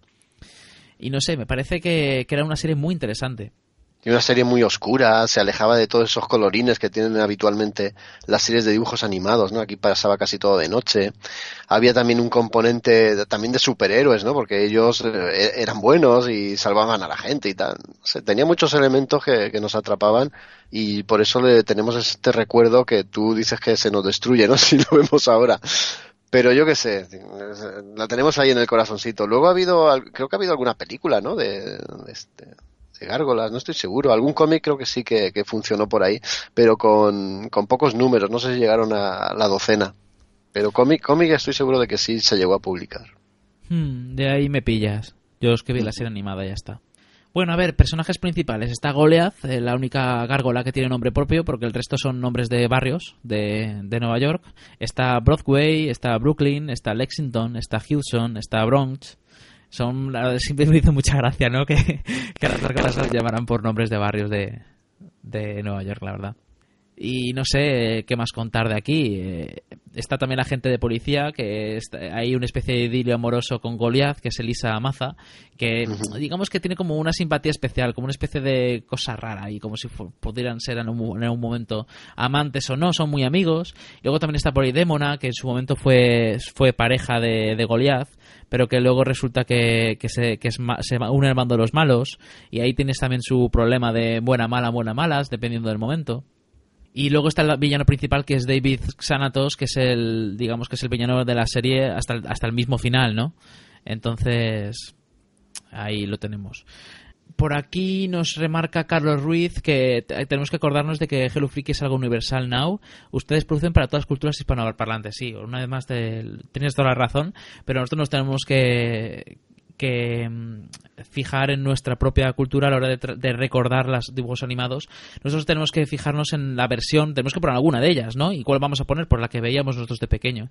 Pero bueno, que sí, que tú tienes toda la razón en que yo espero que, que los oyentes de hispano eh, pues nos entiendan todos, ya sean de España, ya sean de de México, de, de Argentina, de donde sean, de Colombia y, y que si y que sin y ya repito, si alguno de los títulos no sabéis cómo de- se llama en vuestro país de origen, que no lo digáis, nosotros ya nos ocuparemos de intentar buscaroslo. Luego por aquí están diciendo que era jodidamente épica esta serie, Alejandro Pérez, y que el doblaje era, era cojonudo, que la volvió a ver hace dos años o así con 24 y me lo seguía pasando muy bien. Así que mira ves ah, no hay gente hay gente que no opina igual que yo con el tema de que de mayo, de, de adulto ya se ve de una manera más diferente no Hay bueno, esperanza, muy bien. sí Muy Luego bien. también están remarcando que muchas gracias por esta gran alternativa, muchas gracias por, por eh, porque este el debate está siendo de vergüenza ajena y Alejandro Pérez le dice, estando Hello Freaky, ¿para qué poner esos dos patanes haciendo que debatan? en fin. Muchas gracias, muchas gracias. Ay. Pulsastar nos, nos remarca videojuegos, el videojuego de Gargolas en Mega Drive. Ese me suena así. Sí, a mí también me suena. Es que el Gárgolas también pegó fuerte, ¿eh? fue Sí, sí, un, un cambio en los dibujos animados. También eh, la llegada de la televisión de pago, fue Canal Plus. Y fue un, fue un cambio en, en la concepción de los dibujos animados que luego se perpetuó con otra serie de la que vamos a hablar ahora luego, ¿no? Y también fue un cambio en la estética. Hemos dicho que era más oscura, pero también las figuras eran, no sé, más robustas, eran, más, eh, más cómic, ¿no? Eh, Lo que ahora, lo que ahora cuando se utiliza en el, en el cómic ese dibujo se le llama estilo cartoon, en aquel momento se denominaba más estilo cómic, ¿no? Cuando se llevaba a la animación. Qué curioso. Sí, la verdad es que sí. Y ahora ya para vamos a intentar que ya, veo que, que no llevamos ni la mitad y estamos estamos que nos está yendo la, la pinza con la duración. Vamos a pasar entonces a la siguiente que es ¿cuál es cuál es? Vamos a escucharlo, a ver si lo averiguamos.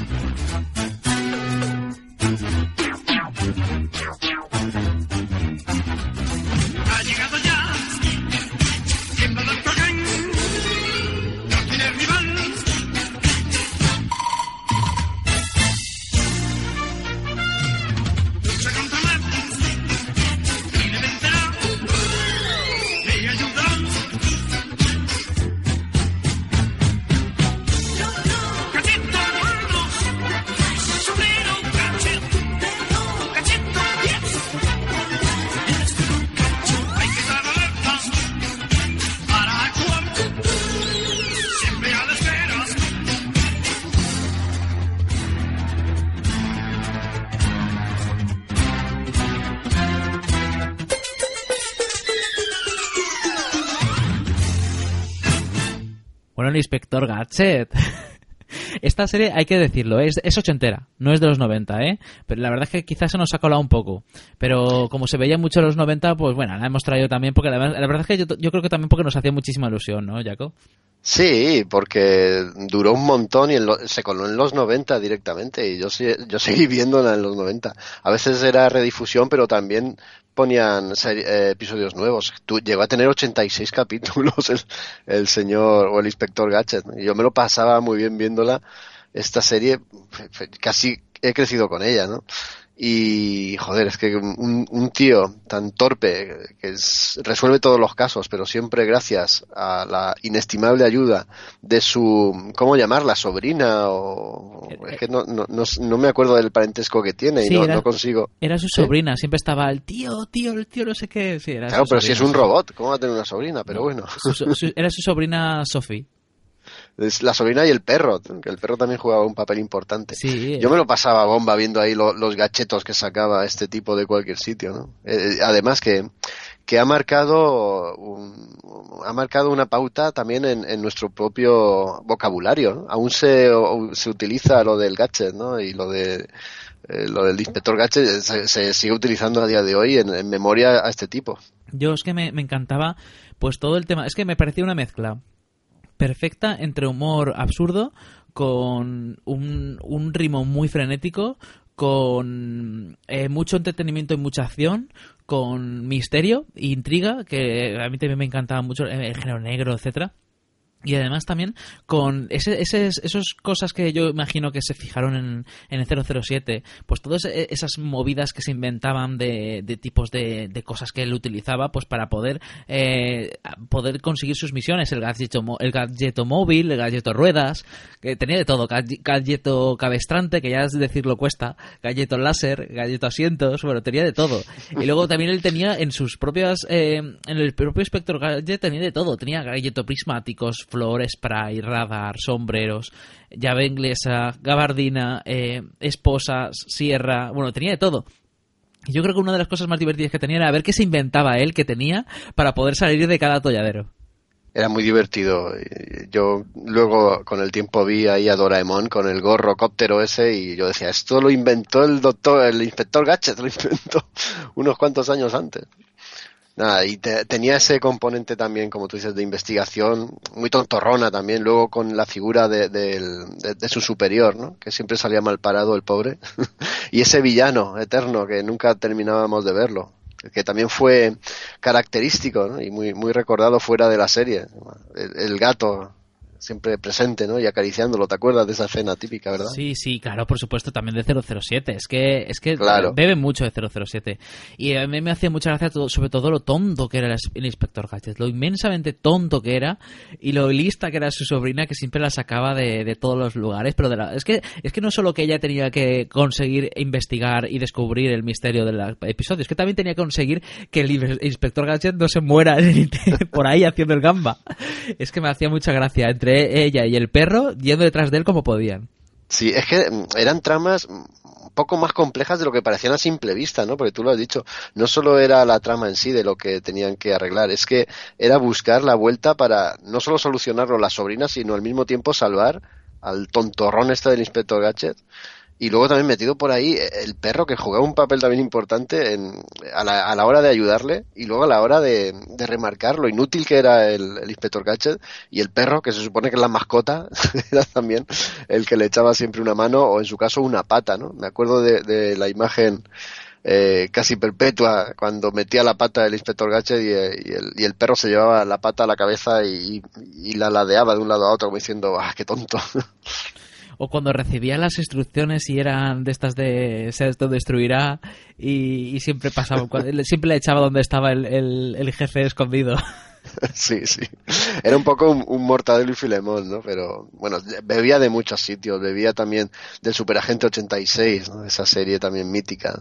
Y de un, un, pues eso, un espía atolondrado. Yo creo que aquí llevado también a lo máximo, ¿no? A otro nivel con, con la capacidad o, o digamos la, la, el acierto de haberlo convertido en un robot, ¿no? Porque al fin y al cabo era eso, era, era un robot capaz de hacer cualquier hazaña, pero al mismo tiempo era incapaz de hacerlas por su torpeza. Sí, es que por eso a mí me encantaba. Yo creo que la era, además me parece que está todo muy bien balanceado. Conseguía sí. que en todo momento estuvieras atrapado por la historia y al mismo tiempo te divirtieras con las fanfarres, las tonterías que se inventaba el Spectre Gadget, las cosas que las, los, los, problemas en los que se metía, que siempre estaba a punto de morir y al mismo tiempo te estabas todo el rato interesado con qué iba a hacer la sobrina y el perro para descubrir todo el, el asunto. No sé, me parece que era una mezcla de, ya te digo, en todo lo que he dicho antes añadir incluso Tintín, o sea, una especie de Tintín que era la sobrina, pero ya con, con el contrapunto de su tío que era, no hacía más que cagarla. Y luego hubo películas de imagen real, pero yo confieso que no las he visto. Y no sé si tú lo has hecho. Me imagino que no están a la altura o sí. Me suena que vi la primera, pero fue tan mala que la olvidé. Porque la verdad entonces, es que uf, hicieron dos películas. Eh, una en el 2000 y otra en el 2002 o por ahí. Sí. Y la verdad es que no me... Sí, una en el 99 y otra en el 2003. Mira, Víctor, hay aquí una lista de, de los gadgets del inspector y es que no, no, no podemos decirlas todas. Eh, hay contados 43 gadgets, pero vamos, el gacheto paracaídas, gacheto sirena, gacheto patines, gachetos esquí, gacheto vela, gacheto lazo, gacheto proyector, gacheto ventilador, gacheto abrelatas, oye, de todo. De todo, de todo. Y una serie producida por, por Dick Entertainment. por un montón de países, ¿verdad? Eh, sí. Ahí metidos. Una producción de, de Francia, Canadá, Estados Unidos, Japón. En fin, pues nada, una serie más de estas que queríamos traer y, ponernos un poco nostálgicos con ella. Vamos a pasar, vamos a cambiar totalmente de tono con la siguiente. Nena. Descarado. Viril. Mirad qué. ¡Qué guapo soy!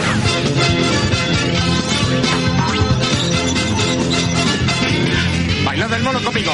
¡Vamos! Hola, bombón. Vale, como quieras. Eh, Johnny Bravo, Johnny Bravo. Esta serie la verdad es que es muy, pero que muy diferente a las que hemos estado trayendo hasta ahora. ¿eh? Además me hace mucha gracia por lo, lo descarado que era el tío. Es que, es que la intro yo creo que describe genial lo que es la serie. Yo de esta tampoco puedo ap- aportar mucho. Pues la, la conozco, soy consciente de que existe, pero no- nunca la he visto. Hay que, por cierto, algunos de los que hicieron esta serie son los que luego han hecho Padre de Familia y cosas de estas, ¿no? Sí, sí, sí. Nada, es una serie producida por Cartoon Network, una más de las de Cartoon Network que veía junto a Vaca y Pollo y la de y la otra que hemos traído, la de Laboratorio de Dexter y etcétera. Es una serie que era bastante entretenida, era el, el típico tío fortachón, más tonto que, un ladrillo, como he dicho yo antes, que lo que hacía era, una- lo, lo llamaba una especie de mezcla de James Dean y Elvis Presley.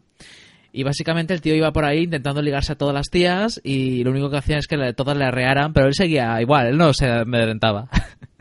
y luego estaba por ahí su madre, que digamos que estaba por- que también aparecía que se llama Bunny y, luego también había una Suzy, una chica pelirroja, que era muy que es muy inteligente, muy astuta y muy charlatana. Y, luego estaba Carl, que era un nerd, un nerd de estos, un friki de estos que estaba por ahí.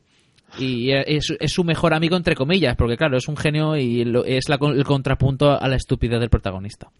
Y no sé, no- la verdad es que es- no tengo mucho más que contar de esta serie, solo que en su momento fue, fue bastante conocida, eh, aunque tampoco es que tuviera tantos episodios como otros, ¿no? Eh, así como enteros creo que tuvo 67, que son unos cuantos, Eh, pero tampoco es que fuera que fuera de, de ganar premios ni nada, era simplemente entretenimiento puro y duro, eh, heredando un poco ese humor absurdo de otras series que vinieron que vinieron antes, porque esta ya que yo recuerde ya era de finales de los 90. Sí. Además se nota si lo veis en, en el estilo del, del dibujo que es más limpio, ¿no? Es, es más actual. Empezó a emitirse, de hecho, en el 97. Y nada, pues ahí queda la cosa. No sé si quieres tú comentar algún, alguna anécdota con respecto a esta. No, yo ya te digo que esta no, no, no la he visto prácticamente. Ya tengo que sé, sé que existe, alguna la he visto en pantalla, pero no, no me he sentado delante de la tele a verla. Yo de Cartoon Network soy más eso, de Vaca y Pollo, de Cat Dog, de otras series. Bueno, pues entonces vamos a pasar a una de mis series favoritas de pequeño.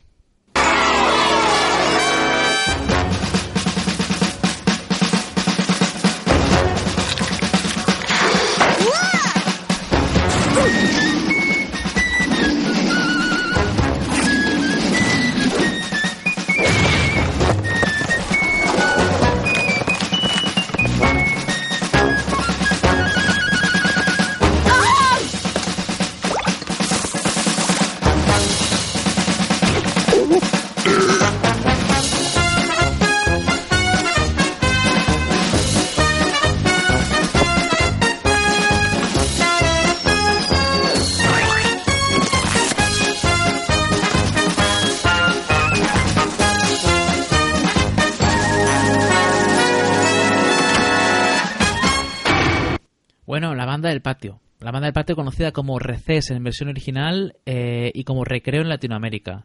Una serie de Walt Disney, de, de Disney, eh, que se fue creada por Paul, Paul Germain y Joe Ansalover, Ansa. Joder, vaya nombre, madre mía. Eh, pues yo creo que el- la serie no hace justicia a ese nombre, la serie es mucho mejor que ese nombre. es de mis favoritas. eh, una- además es que os podéis imaginar para un niño pues el hecho de ver cómo eh, en, en un colegio pues las cosas que se montan ahí y el, los recreos y además eh, con un universo totalmente muy rico, ¿eh? Porque no solo eran ellos, también estaban los antagonistas, el Randolph que estaba por ahí siempre armando la parda, eh, traicionándolos y chivándose de todo. Estaba la, la Finster, que era la profesora que, estaba siempre en plan general. Eh, luego estaba el director, el, Peter Prickly, que, que era un cascarrabias.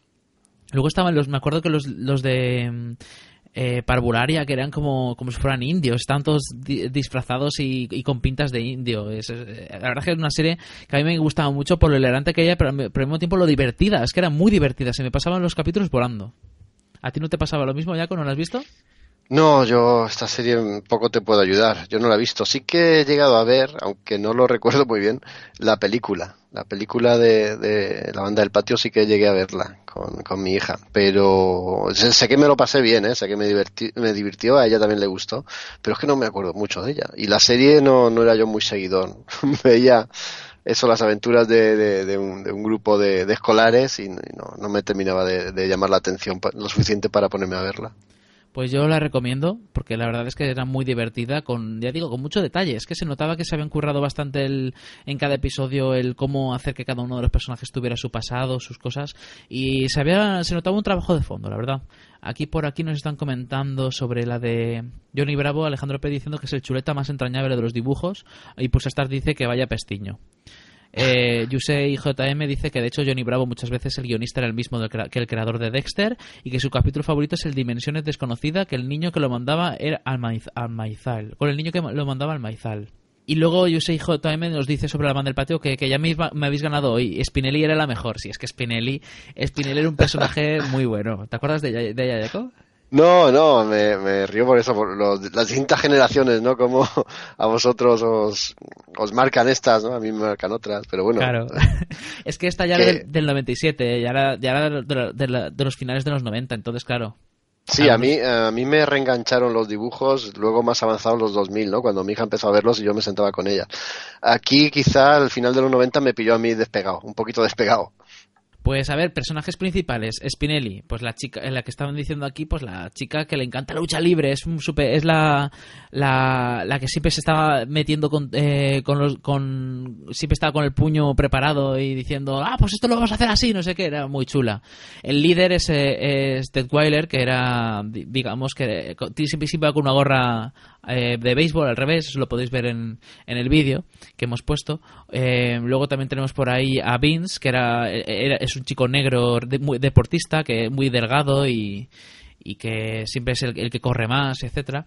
Luego tenemos a Gretchen, que es la chica inteligente, con pinta muy de nerd, con gafas, eh, la, la chica lista del grupo, vamos. Luego tenemos a Mikey, que es eh, un chico así gordote que le gusta mucho comer y que le gusta mucho en plan filosofar, en plan siempre se le va se le va la, la mente por las nubes y le escribe poesía y etcétera.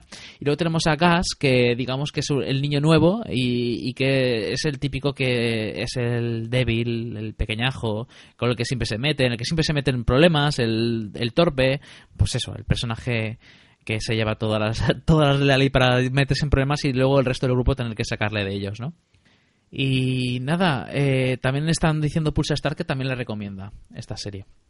Así que sin más vamos a pasar a otra que nos estaban pidiendo en los comentarios y yo creo que toca hacer, hacer felices a los oyentes que nos están eh, viendo en directo.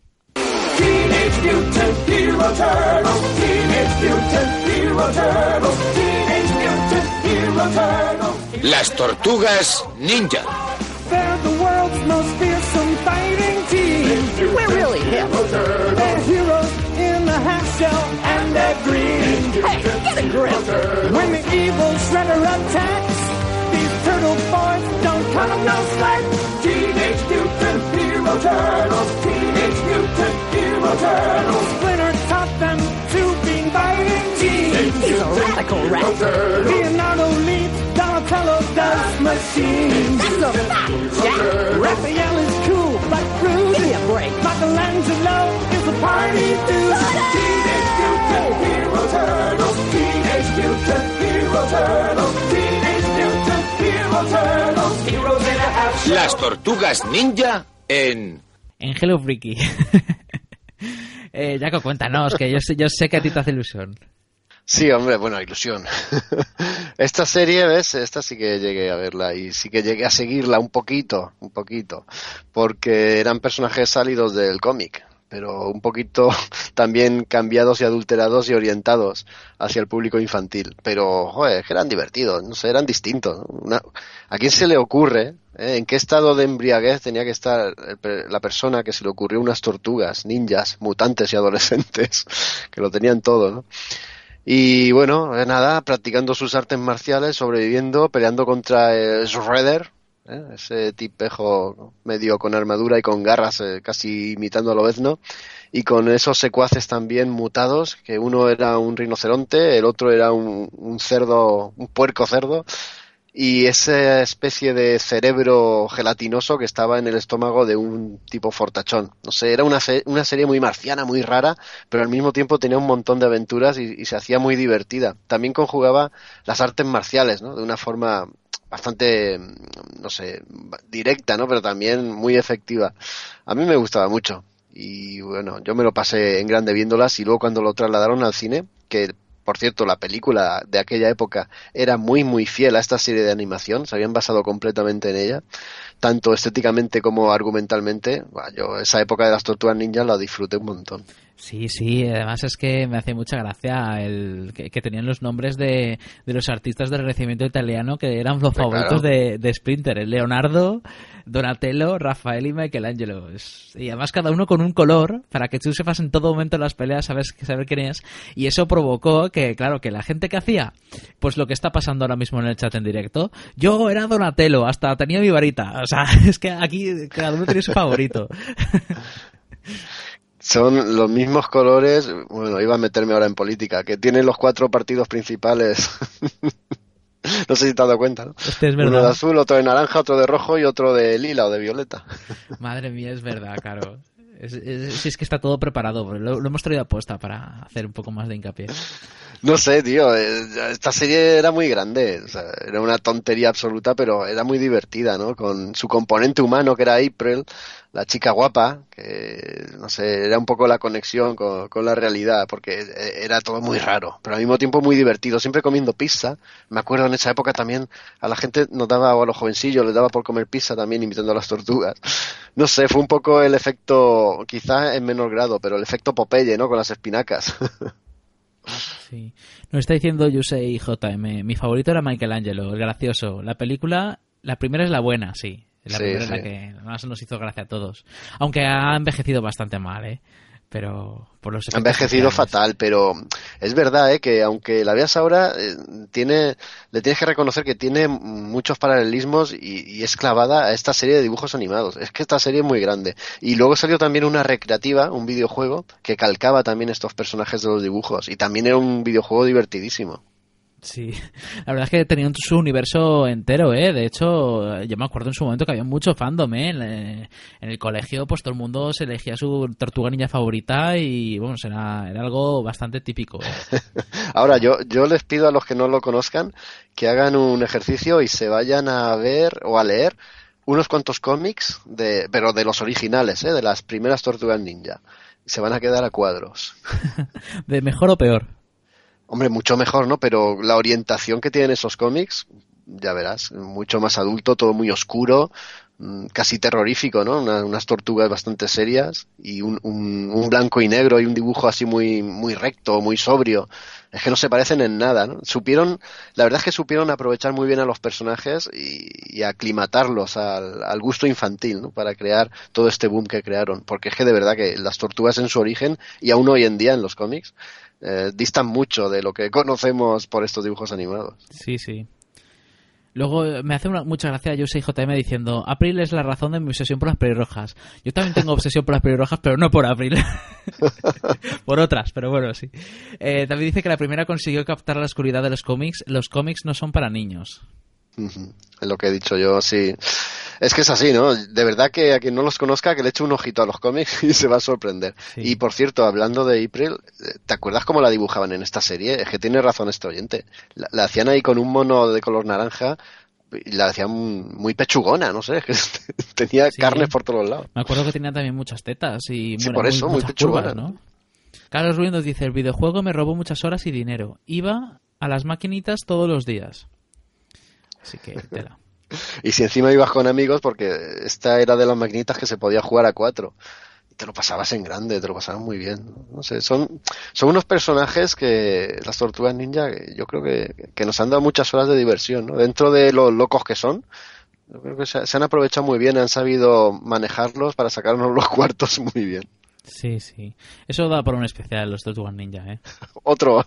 otro más, otro más. bueno, vamos a pasar ahora por la siguiente. Aviso que es bastante infantil, pero teníamos que traerla porque es un- también un clásico. ¡Eh! ¡Ana, Teresa! ¡Venid a ver esto! ¡Uh! ¡Mirad cuánta gente hay aquí! ¿Es verdad que estarán haciendo todos juntos? ¡Hay muchos niños! ¡Eh! ¿Cómo os llamáis, niños y niñas?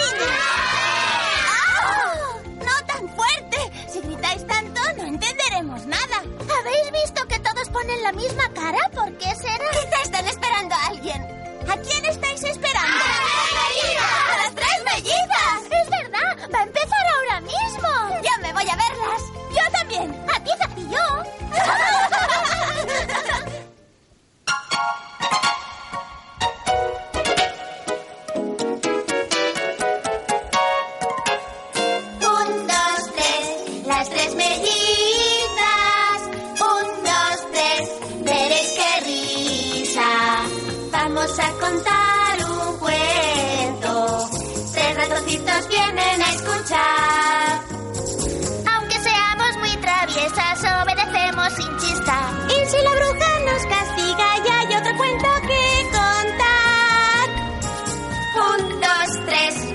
y ranas y serpientes encantadas, lobos y enanos, ogros y hadas y hasta un búho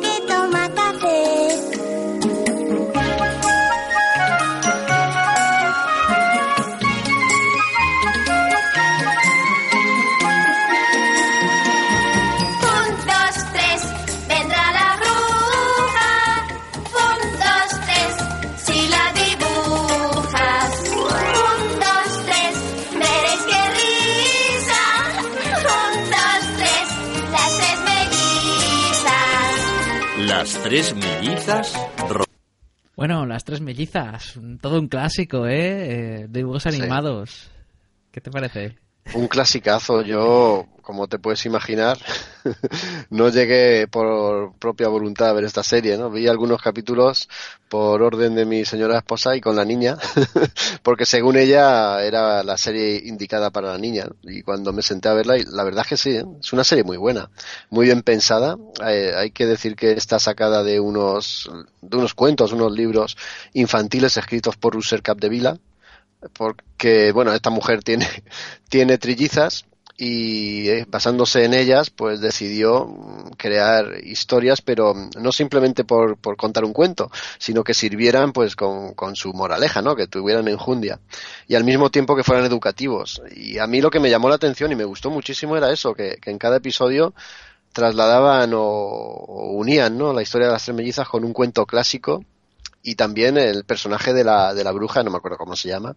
La bruja me gustaba un montón porque estaba pensado también para, para presentársela a los niños como la mala del cuento o como la mala de la historia, pero que no tuviese esa, esa ferocidad o despertase ese temor que puede despertar una bruja, ¿no? Eh, Era lo suficientemente eh, blanca, por llamarlo de alguna forma, para que no asustase a, los niños, porque estaban, esta serie estaba orientada para niños de entre 5, 8 o 10 años, ¿no? y eh, se buscaba eso, ¿no? El que aprendiesen, el que tuviesen valores y, no sé, el, el que se quedasen ahí pegados a la pantalla, pero no por, por acción o por, o por, por colores vivos o, por otro tipo de cosas, sino por, quizá por sentimientos más puros o más blancos, no sé. Era un poquito más cándido, tú lo has dicho también antes de, poner el vídeo, pero yo creo que es una serie que, vale la pena verla, ¿no? Sobre todo para ese, esas edades y, y los padres con, con críos o crías de esas edades. Hmm. Esta nos está comentando que Carlos Ruiz, que es otra serie que nunca vio, y Alejandro P. dice que nunca le hizo especial ilusión porque eran demasiado infantiles. Es que es eso, es que era para 5 o 10 años. A mí me pilló en el público objetivo. Hay que reconocer que la vieras o no la vieras o te pareciera infantil porque es cierto que está dirigido a un público objetivo muy concreto. Eh, es una mezcla perfecta entre fantasía, que era, era la tela de originales, Sí. eh, y que están muy, muy, muy curradas para el público infantil, para que aprendieran eh, mitología, cuentos, eh, todo tipo de cosas, y también las, las tramas y lo que es el, eh, la moraleja de, cada cuento. Y la verdad es que en ese sentido me parece que es como tú dices Jaco pues que sirve mucho mucho para ayudar a, a lo que es la, la educación de un niño. Yo creo que es una serie muy educativa y muy recomendable eh, y, y es normal que se haya convertido en un clásico. Sí, y para un adulto, mm, hombre, tú solo no te sientas a verla, pero si tienes un, un hijo o una hija y te sientas a ver un capítulo de estos con, con la criatura, se disfruta, ¿eh? se disfruta y se reconoce el mérito y lo bien hecha que está la serie. Y bien Sí. escrita, ¿eh? se nota que, que viene de, un- de literatura, da igual que sea literatura infantil, pero que es litera- literatura bien trabajada ¿eh? y bien Sí. pensada. Y si los oyentes de Hispanoamérica pues no, lo, no la conocen, que sepan que es normal, es una serie animada catalana y a lo mejor allí no llegó. Entonces es normal que no la conocierais. A lo mejor allí no llegó, no lo sé, no tengo, no tengo los datos. Pero vamos, que si alguien tiene niños pequeños y se las quiere mostrar, yo estoy seguro de que, de que va a ser, va a ser bueno para el niño, se lo va a pasar muy bien y es que están muy, muy, muy cuidadas. Es que yo creo que para educación, genial, muy recomendables. Ahora, claro, no la, no la veas cuando estás fuera del público objetivo porque es que te van a aburrir, es que es normal. No están hechas para ti. Eh, estoy leyendo aquí que eh, la serie ha llegado a 158 países. O sea que yo, yo creo que eh, eh, se puede ver en todo el mundo. ¿eh? Ah, pues entonces me habré equivocado. Claro, como es catalana, he dicho a lo mejor no ha llegado, no se, no se llegó a exportar hasta fuera de España. Bueno, en ese caso, ent- entonces es que no se- no la- quien no la viera, pues no la vería porque no pudo, o sea, como es nuestro- Claro. el caso de nuestro oyente. Pero vamos, que yo espero que, de hecho, está diciendo que la pondrá en la lista para su hija. Yo espero que, yo espero que nos cuentes luego, nos comentes dentro de un tiempo si a tu hija le gustó y qué le pareció, porque sería muy interesante ver el punto de vista de un niño. eh, que eso es otra cosa que nos hubiera gustado tener aquí a un, como componente del programa a un niño. Que quién mejor que ellos. Oye, te podés haber traído a Clara.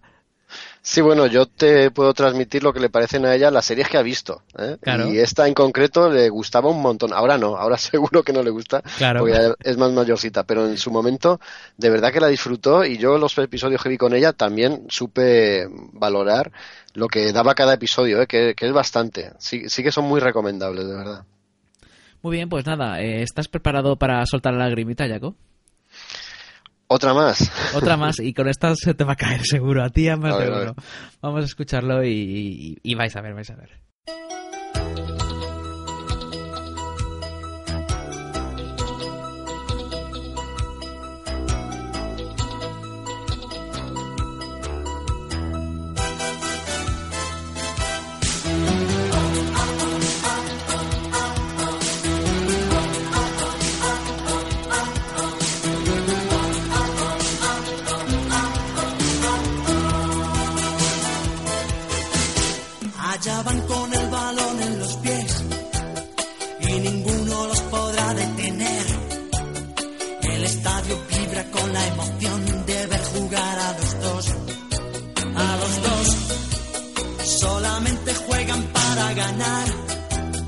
Pero siempre con deportividad. Y no hay nadie mejor para la afición. Oliver, Benji, los magos del balón. Benji, Oliver, sueños de campeón. Benji, Oliver, el fútbol es su pasión.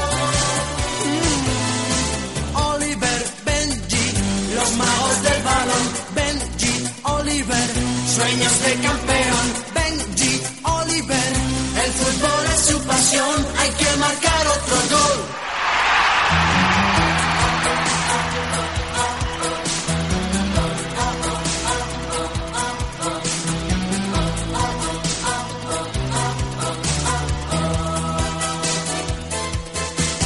Del primero al último jugador y empezando papel para salir a vencer. A vencer. El orgullo de luchar a morir. Por su equipo, su ciudad, su país. No se puede contar, es algo especial.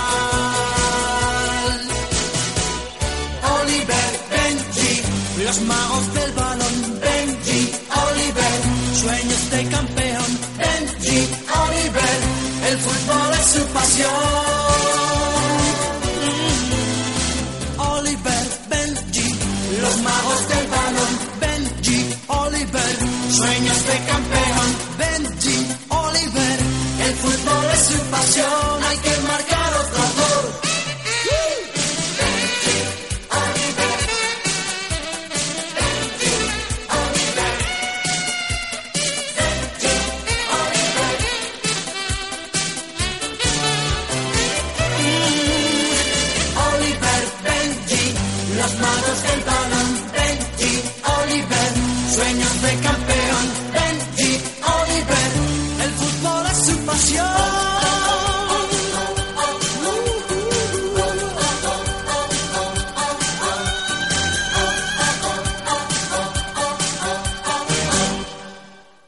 Bueno, bueno, bueno, Jaco, ¿cómo estás? La piel de Bueno, gallina.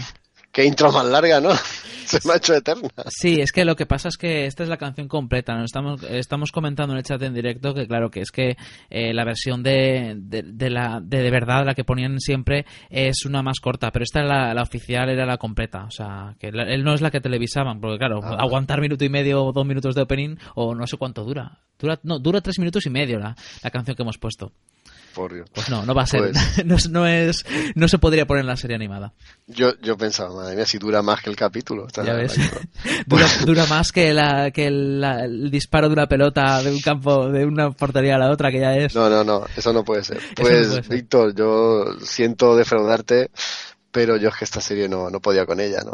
Entre, entre que el fútbol no es lo mío y luego que me ponía a ver un capítulo y estaban todo el capítulo para sacar de medio campo, cuando sacaban, echaban a correr con el balón pegado en la pierna y no llegaban nunca a la portería, me desesperaba, Es que me, ponía de los nervios. Es, es- es algo que, que me superaba. Y no, sé, nunca he podido con esta serie. Mira que, que ha levantado revolución y, y que le ha gustado a mucha gente, pero a mí no. Madre mía, madre mía, pues yo me pasé media, media adolescencia, media, media infancia adolescencia viéndola. Mira que a mí nunca me gustó mucho el fútbol, yo siempre he sido de baloncesto. Pero joder que me molaba mucho el, el cómo iban luchando, iban superándose, iban mejorando, cómo se iban enfrentando los diferentes equipos y, y sobre todo los movimientos que hacían, el tiro del dragón, el tiro del, de- el tiro del tigre, el- la verdad es que estaba muy chulo. Estos japoneses. Luego estaba Marlenders, que por aquí están comentando Yuse y JM, que es el gitano japonés. Tenía que decirlo antes que se me adelantaran. el gitanés, eh, dice el Pulsa Start. Y, luego Alejandro Pérez añade, Marlenders es un héroe de la clase obrera. O sea que el, el villano que no es villano, en realidad, es una especie del... Es como el contrapunto de Oliver, ¿no? Que, que luego, pues, digamos que se le junta y tal, pero, pero al principio siempre eran bastante villanos. Era como especie de contrapunto una vez Benji ya se unió a Oliver, que también Benji al principio de la serie, si os acordáis, es el, el del equipo contrario que era el, el portero. Eh, Te iba a decir, eh, uno era el portero, ¿verdad? Sí, uno era el portero que era, era Benji y Oliver era el delantero. Que, que era el que no soltaba el balón. ¿Cuánto daño ha hecho esta serie en los niños que empezaban a jugar y no soltaban el balón? Pásala, pásala. Y nada, chupando con el balón de un campo a otro. Madre mía, qué capítulos, pero cinco o seis capítulos para llegar a la portería contraria. Que hacían, ah, yo he leído cálculos por ahí de coña de estos de que los- el campo debería, debería, eh, debería tener como 5 o 6 kilómetros de largo, que debería, el campo, el equipo contrario debe- debería tener como 40 o 50 jugadores porque de todos los que, los que iba, eh, iba rega- regateando, yo imagino que conforme los regateaban les daba tiempo para correr, volverse a poner arriba y volver a, sido, a ser regateados, ¿no? Madre mía, no, no, a mí esta, esta serie no, no me pilló en un buen momento. ¿no? Yo, le veía todos los fallos, ¿eh? ninguna ventaja. Por eso te digo que prefiero mantenerme un poco callado, no sea que me pegue. Madre mía. Bueno, pues esta que se llama Campeones en España, eh, Campeones Oliver y Benji, en Hispanoamérica se conoció como Supercampeones y en japonés se le conoce como Captain Subasa, que, de, hecho se llama Capitán Subasa también en el manga. Y el manga, bueno, el manga es, es tremenda. Que por cierto, el, el anime sí que es es ochentero, eh, más que noventero, pero se veía sobre todo en los 90 aquí en España porque era japonesa y llegó más tarde. Y el manga tuvo 37 volúmenes. Bueno, Y luego tuvo otros 18 del, de lo que es la parte de la saga World Youth. Y luego tuvo otros tr- 15, que es la, la de Road to 2002. Y luego tuvo otros 12, que es el Golden 23. Luego tuvo otros 8. o sea que. se- y luego tuvo ya serán dos. entrenadores, ¿no? Oliver y Benji. Sí, sí, bueno, me han contado de cosas de... La verdad es que ahí tienes tienes para rato. Si quieres leer el manga, tienes para rato. Y de hecho, el último la última etapa del manga se, se empezó a publicar, o sea, tuvo, ha tenido dos volúmenes y se publicó en diciembre de 2013. No, pero si el otro día, lo estaba pensando ahora, conforme estabas hablando, el otro día estuvimos en una tienda estas de videojuegos y había un juego de novedad de la Nintendo 3DS de Oliver y Benji, ¿eh? de los campeones. Yo estaba flipando, aún está, pensaba, ¿aún existe esto? En fin, una serie de estas, pues es que a mí me hacía mucha ilusión traerla porque es que la veía mucho, ¿no? Ahora es imposible, es imposible verla hoy en día porque yo imagino que me aburriría como un, vamos, como un, muerto me aburriría es, viendo este los partidos interminables. Es como Dragon Ball de verse, pero lo- es lo mismo, pero pero regateando y, y- y haciendo nada. O sea, es que lo que hacían era y luego hacían el tiro y luego fallaban o, y lo que sé, te, te- que te morir en plan de me cago en la puta para lo que ha tardado en llegar. Yo es que pienso, si no veo un partido de verdad, no me voy a poner a ver un capítulo de estos. Nah, pero te- estaba muy bien, ¿eh? El, hecho de cómo iba mejorando, de cómo iban superando, subiendo de categoría, en las- los compañeros que iba teniendo, los contrincantes a los que se iba encontrando, los diferentes tiros que tenían los contrincantes, no sé. A mí me gustaba mucho, desde luego. Y de hecho, estoy viendo por aquí que se distribuyó en los 90 en España, se ve. El caso está en que es que el Capitán Subasa da para un especial que no vamos a hacer porque no somos no estamos al tanto ni, ni estoy dispuesto a leerme los esto parece más que One Piece Este, no sé si serán en total 70 80 volúmenes de manga no no me apetece Ostras, especial conmigo no cuentes, ¿eh? sí sí así que nada vamos a pasar entonces al siguiente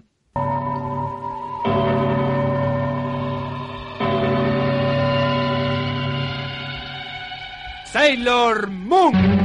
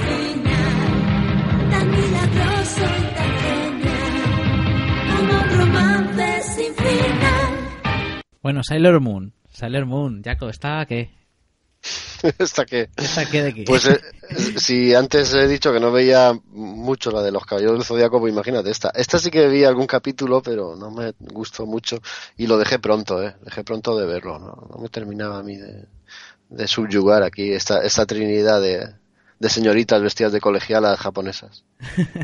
Yo es que sinceramente no la veía porque la veía de, de serie de chicas, entonces no la veía. Es que lo que hay, o sea, decía, ¿esto qué es? eh? Y no la veía. Y yo imagino que no soy el único, ¿eh? Sí, bueno, yo sí que le di su oportunidad, ¿no? El anime estaba en boga en esa época, era distinto, pero no, no, no, no, no, tenía nada para, para atraparnos. Y sí que es verdad que estaba sobre todo orientado a las chicas. Eh, La verdad es que era un poco raro, ¿no? Porque las chicas huían de las series de acción y de fantasía, ¿no? Les, les iba otro tipo más de género. Pero es que los chicos tampoco nos terminaba de atraer, ¿no? Porque eran tres, tres chicas, como hemos dicho, vestidas de colegialas, pero no tenían curvas, eran bastante rectilíneas. Tampoco tenían para atraparnos ahí, no sé. No, no sé si fue una serie, yo creo que sí tuvo mucho éxito, ¿no? Pero creo que bastante menos que otras. Sí, aún así sí que recuerdo que tenía bastante éxito. Y de hecho hay chicos que la veían. De hecho, nuestros, nuestros oyentes está eh, Yusei JM que dice, para... Pues a pesar de ser un anime pensado para chicas, tengo que re- reconocer que me lo tragué enterito, a pesar de que su protagonista tenía una colleja. y Pulsar Start añade, la del pelo azul me ponía burritranco. Será cuestión de volver a verlo. Alejandro Pérez dice, tengo miedo de que la mayoría de la gente que vea el género de chicas mágicas sean hombres. madre mía, madre mía.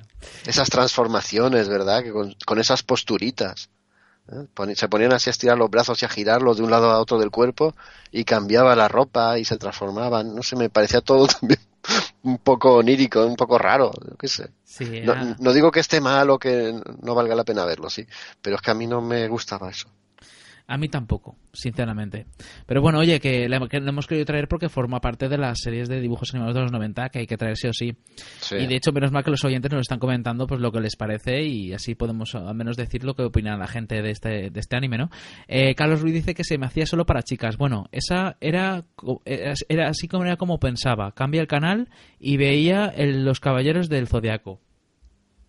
Así que yo imagino que no era el único. No era el único que hacía justo eso. Cambiar el canal y, ponía la serie de chicos del otro canal.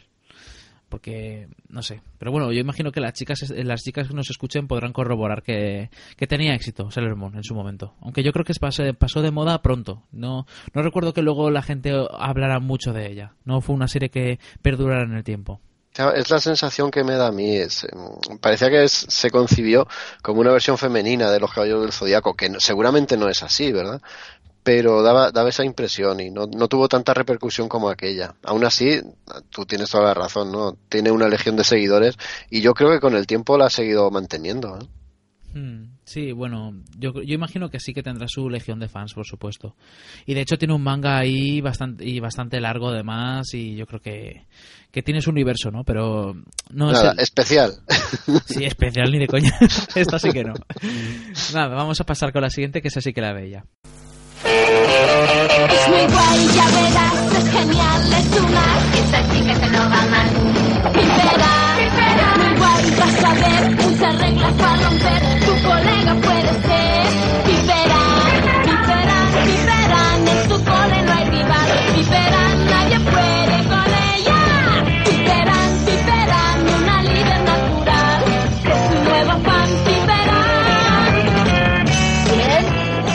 la chica de la clase de gimnasia? No, ese soy yo. Oh. ¿Pero quién es esa chica y por qué le han dedicado una canción? ¿Alguien ha cogido mi almuerzo? Piperan, piperan, en su cole no hay rival. Piperan, nadie puede con ella. Piperan, piperan, una líder natural. No te cogerán, piperan. O contra ti no podrán, piperan. ¡Genial! ¡Un anillo de madera! Pues nada, Piperán, una serie, pues eso, de adolescentes también en el colegio. Si es que en el instituto, en este caso. Piperan. ¿Pero esto qué es, Víctor? Esto no lo conocía yo. Esto lo conoces tú, pues ya es que ya es de, los, de las finales de los 90, del 97 al 2000 se estuvo emitiendo. Una serie que a mí me gustaba bastante porque pues contaba las peripecias de, de unos adolescentes. Está Piperán, que es una chica de 12 años, que parece que tenga más, pero tiene 12 años. Y luego está Nikki, que es su mejor amigo, y, y, Mi- y su mejor amiga. Y Milo es el amigo, el que siempre es, bastante, es así como un poco tonto, muy excéntrico y, y- y le gustaba, me acuerdo, algo así como el teatro o algo así, le, le gustaba. Entonces, nada, los tres tienen ahí un montón de un montón de, de- de aventuras, eh, yo creo que mezclaban bastante con fantasía, con cosas así, y no sé, le pasaba de todo. La verdad es que era una serie bastante entretenida, la recuerdo con mucho cariño, pero no recuerdo con detalle, en plan de qué cosas que ocurrieran y tal. Era más bien lo que es la serie en sí, que me acuerdo que la veía de vez en cuando, eh, en la- el canal de Disney, que fue producida por Disney. Imagino que, que vamos, que la gente la, la vería, no soy el único y de hecho Ah, lo están claro. comentando por aquí. Yo, yo es que no, no la conocía y me- el nombre me sonaba medicamento, Piperán. Sí. Madre mía. Pues sí, sí, una serie, pues esa muy entretenida, no tiene mucho más. La verdad es que la, la chica siempre se está metiendo en problemas, siempre estaba escapándose de todo y metiéndose en todas clases de cosas y luego los otros dos iban detrás de ella intentando intentando seguirle el paso y sacándola de, la, de, las, de las situaciones, no sé, lo típico, pues aventuras y poco más. Y nada, pues yo qué sé, por ir más rápido porque nos, aún nos faltan unas cuantas y está haciendo tarde, vamos a pasar con la siguiente. Cerebro, ¿qué vamos a hacer esta noche? Lo mismo que hacemos todas las noches, Pinky. Tratar de conquistar al mundo. Pinky Cerebro, Pinky Cerebro. Uno es un genio, el otro no está de acuerdo. De laboratorio son, con genes injertados. Son Pinky, son Pinky Cerebro, bro, bro, bro, bro, bro, bro, bro. Antes del amanecer desarrollarán su plan y cuando salga el sol el mundo conquistarán. Con Pinky Cerebro Pinky y Cerebro. Su motivación es fácil de explicar. Para probar su valor, el mundo conquistarán. Son Pinky, son Pinky y Cerebro. No, no, no, no, no, no. Steven Spielberg presenta a Pink. Bueno, pues Pinky Cerebro, una serie de animación que tampoco has visto, Jaco, ¿o qué? Tampoco, me he quedado a cuadro cuando dice Steven Spielberg presenta. Madre no, mía, no, tampoco la conozco, ¿eh? Será de, de los finales del no- de los 90, seguro. Sí, está producida por Steven Spielberg y por Warner Bros. Y nada, una serie que consiste en dos ratones de laboratorio que son, está- son alterados genéticamente en los laboratorios Acme, por supuesto. Hombre. Por supuesto. Y entonces resulta que a Cerebro se le ocurre que, que en cada episodio se le ocurre una idea para conquistar el mundo.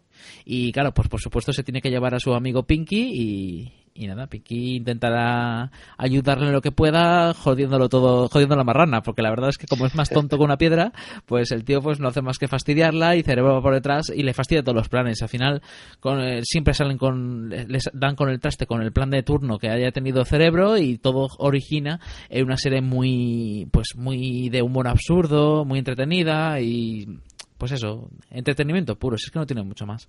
Tiene buena pinta, lo que estás contando, así absurdo, pero en cada episodio un plan para dominar el mundo y el otro metiendo la gamba. Tiene buena pinta, joder. Alejandro Pérez dice, Jaco, no conoces ni una, eres un madurito rodeado de bollicaos. Eso quisiera yo. Eso cuando, traigamos las de los 80 se van a cagar. Y las de los 70 ya vamos, Heidi y todas estas ah, de memoria. Sí, y los guiñoles, vamos a traer los guiñoles, que es lo que veía yo. Eh, Yusei JM dice, el doblaje es para quitarse el sombrero, lo siento, pero el doblaje latino era el bueno. Sí, de hecho es que es más conocido. De hecho creo que aquí lo ponían en latino y luego ya en castellano lo hicieron más tarde. Me suena a mí. Y de hecho creo que no era el único, porque eh, durante aquí en España durante muchos años estuvimos viendo los dibujos animados en latino porque el doblaje de lati- en latino era mejor. Era el que más, de hecho el que se hacía en los dibujos. Por ejemplo, me acuerdo en las películas de Disney eran to- todas en latino. Yo, por ejemplo, ver es, eh, la sirenita ahora en castellano se me hace muy raro. Además es que cambian ah, nombres y todo.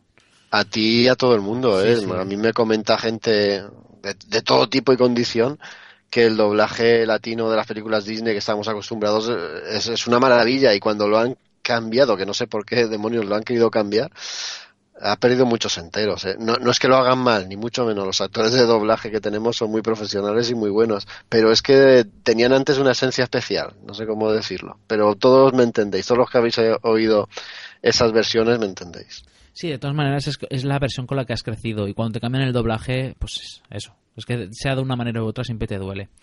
De hecho, Alejandro Pérez dice, yo esta la veía en España en audio latino, así que nunca me ha importado. Es que es lo típico. Si tú creces con un audio o con un tipo de doblaje, nunca le- ni siquiera te, paras a pensar en que existe otro tipo de doblaje. Le das por sentado que es ese y punto.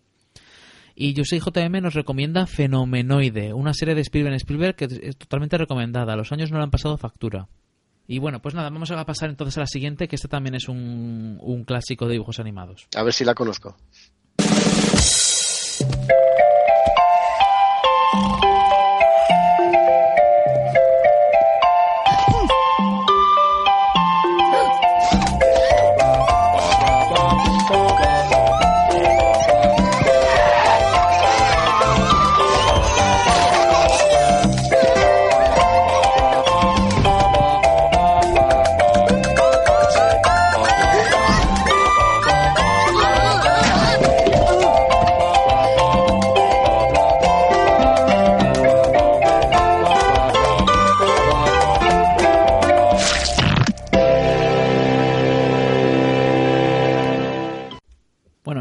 Así o qué? O también te he pillado, no me digas. No, no, está así, por Ah, supuesto. Vale, vale, vale. Claro que la conozco, tampoco es que la siguiera mm, programa a programa, pero sí la conozco y además estaba muy bien. Y te digo más, yo tenía el juego de la PlayStation 1 de los Rugrats.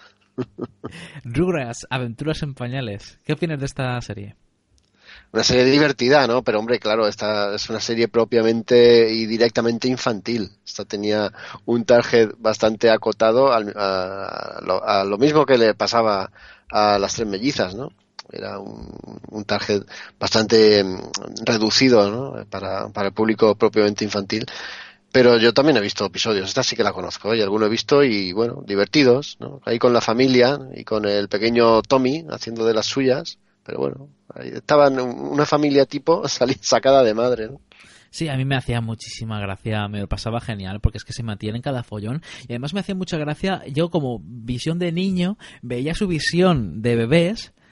Y es que era muy curioso el cómo se inventaban las cosas y era, era de forma muy inteligente el cómo mostraban la, la versión de los bebés dirigida a los niños para que se dieran cuenta de cómo veían las cosas los bebés y, que, y cómo ellos mismos habían crecido y ya no lo veían. Era muy curioso ese tipo de lenguaje. Siempre me ha llamado mucho la atención. De sí, hecho, el, el- sí. el- el punto de vista de, del crío, ¿no?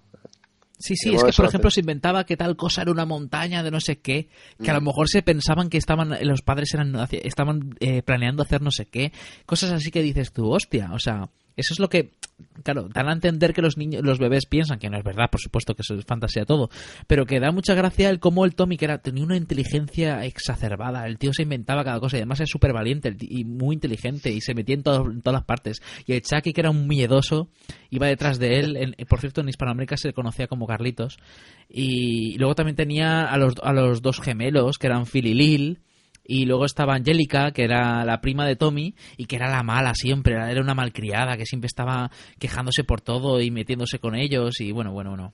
La gata es la que me molaba a mí.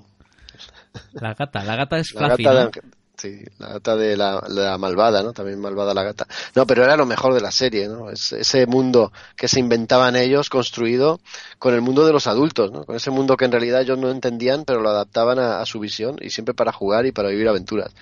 Genial, a mí una- me parece una serie buenísima, pero claro, no, no hecha para mí. Eso sí, me lo pasé en grande con el juego, ¿no? Era un juego de esos en 3D, de, de aquella generación antiquísima en la que empezaban los juegos en 3D, y también te lo pasabas en grande, ¿no? Manejando ahí a Tommy.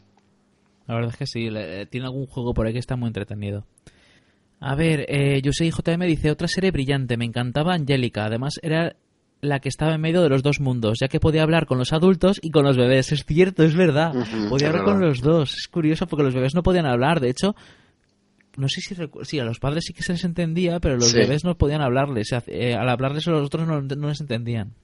Es verdad, es como lo típico broma de que los perros eh, entienden a los hombres, pero luego solo se pueden hablar entre ellos. Es una cosa así.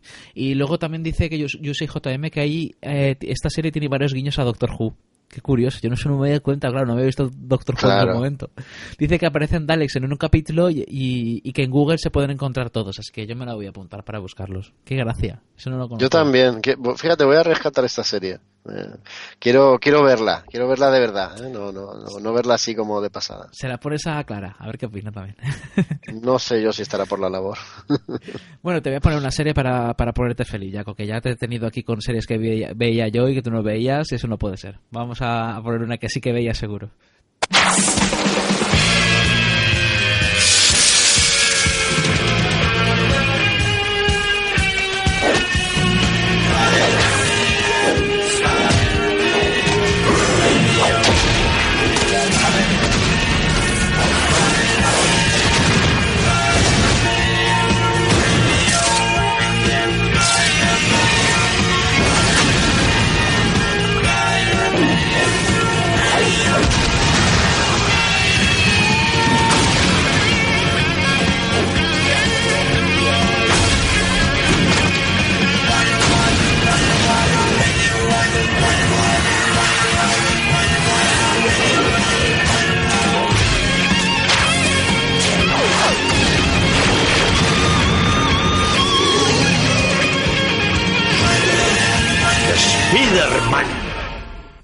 Bueno, eh, la serie esta que, que, que hemos traído justo ahora, yo imagino que Jaco sabrá cuál es. Dime, por Hombre. favor, que sabes cuál es. Como le ha dicho el, el tío que la presenta, no, Spiderman, ahí con, con- con una emoción. claro que, sí, sí, claro que la conozco, hombre. Lo que pasa es que, te voy a ser sincero, Uy, esta serie viene después de Dragon Ball. de- habíamos visto animación japonesa de muy alto nivel. Y además, yo que soy un, un fan y redento de, los cómics y en aquella época también de Spider-Man, ay, la serie se queda muy coja, ¿no? Para, para alguien que ya conoce la historia de verdad del personaje. Pero aún así era una delicia verlo en pantalla, ¿no? Ahí moviéndose eh, alejado de esas series de, de, dibujos que habían venido antes, que eran bastante ortopédicas, por decirlo de alguna forma, y además que traía personajes nuevos que nunca habíamos visto en, los dibujos animados. Los, que habéis tenido el privilegio, como yo, de ver ahora la intro aquí en el directo de Hello Freaky, habéis podido ver a el duende, no el duende verde, sino el duende, un personaje que a mí me gustaba un montón de los enemigos de Spider-Man. También aparece el castigador, el Punisher, no lo había visto yo nunca en dibujos animados y salió aquí. ¿No? Y yo qué sé, estaba, estaba bien, ¿no? La serie estaba entretenida, muy ligera, ya digo, que no colmaba las expectativas de alguien que conocía en profundidad los cómics y que además había visto anime del bueno, pero bueno, yo qué sé, para lo que teníamos y, y lo que se echaba en falta, pues, pues cumplía las expectativas. También, eh, que no me, se me olvide, salía Veneno por ahí, un personaje Sí. también muy actual en esa época. Sí, sí, yo me aficioné a Spider-Man gracias a esta serie. O sea, yo conocí a Spider-Man gracias a esta serie porque la veía en, la tele y me quedé flipando y es que estaba muy currada y adaptaba muy fielmente pues muchos de los cómics de Spider-Man. Yo no había leído los cómics, yo no sabía si era fiel o no, pero sí que me parece que, que era muy fiel en cuanto a traer un montón de, Sí. de los de, lo- de las tramas, de, de los villanos, además era- traía un montón de villanos en todo en las diferentes tramas. Eh, tuvo muchos episodios 65 en, en cinco temporadas, o sea que tuvo tiempo para poder traerlos todos, pero es que de verdad que es una serie yo creo que es recomendable de principio a fin. No la he visto, no sé si la he visto entera porque es la típica que la veía siempre en la tele. Pero yo no recuerdo si la, la llegué a ver entera. O sea, yo no recuerdo el final de la serie. No, yo entera, em, igual ni, ni siquiera llega- llegaron a emitirla, ¿no? Porque esta creo que sí que la, la- transmitieron por las televisiones estas públicas que no tenían ningún cuidado en su emisión. Pero sí que es verdad, era muy dinámica la serie y traía un montón de personajes distintos. Morbius también, el vampiro, que no, se había visto tampoco nunca en dibujos. Se preocupaban de actualizar eh, los personajes al, digamos, a la última versión que había salido en los cómics, ¿no? Teníamos allá un Doctor Octopus un poco rejuvenecido. Estaba el Duende, como he dicho antes, que era casi la última versión en ese momento de- del Duende Verde. Yo qué sé, el Rino también apareció de forma distinta, pero no se lo habían inventado ni se lo habían sacado de la manga para la serie de televisión. Es- ese, ese Rino había salido en los cómics, ¿no? como todos los personajes que hemos visto ahí en el vídeo y que se pudieron ver en la serie. La verdad es que estaba, estaba cuidada, por lo menos estaba actualizada, o habían actualizado el personaje. Sí, sí. A mí me encantó. Y de hecho, estoy viendo en el chat en directo que, vamos, están todos de acuerdo. Para que te hagas una idea, ¿eh? Alejandro Pérez, esta serie es mejor que todas las películas de Spider-Man hasta la fecha. Carlos Ruiz, la mejor serie de Spider-Man en mi opinión. Y yo soy JM, ya se va y dice, Dios me ha, me ha dado escalofríos. Chicos, ¿para cuándo un especial? Es la serie. Además recoge la mejor versión de la saga de los clones. Me atrevería a Sí. decir que supera la de los cómics. Pues seguramente. Continúa diciendo, aquí fue donde conocí a Blade y a Daredevil. Eh, me llamado Damn Defensor. Es verdad que bueno este, este apunte. Aquí salía Blade y además un Blade que nos recuerda muchísimo al de, la, al de las películas. Como digo, es que eran versiones muy, muy actuales en ese momento de, de lo que había en Marvel. ¿no? Que ya, ya, ya vuelvo a repetir, después de haber visto Dragon Ball y tal, es- esta animación se quedaba un poco, un poco, un poco allá, ¿no? Nada, bueno, nada. es- que estaba bien, que estaba bien. Yo soy el primero que lo reconoce. Estaba muy bien. Yo, yo en ningún momento le he echado en falta y yo creo que incluso me animaría a verla hoy en día, ¿eh? Porque además me acuerdo que era muy muy entretenida, era tenía un muy buen ritmo, un ritmo casi frenético, no paraban de pasar cosas, con lo cual yo creo que no era para nada aburrida, totalmente diferente de Dragon Ball y compañía. Esta, yo creo que era más de, de, de peleas sin, sin parar y, y repleta de personajes bastante carismáticos y no sé, yo creo que me- a mí es que me, me presentó el universo de Spider-Man y me enamoró y desde entonces eh, mi personaje favorito ha sido Spider-Man. Así que nada, un apunte más de Yo Soy GM y JM dice que la, la Secret Wars es el final de Spider-Man en la eh, una versión adaptada, por supuesto, de ella en esta este anime. Y Alejandro Pérez también dice que conoció al castigador en en el, en el anime. Pues yo creo que, que nada, yo creo que está bien que la traigamos, ¿no? Porque para, para que veamos que es que hay mucha gente muy fan de esta serie animada.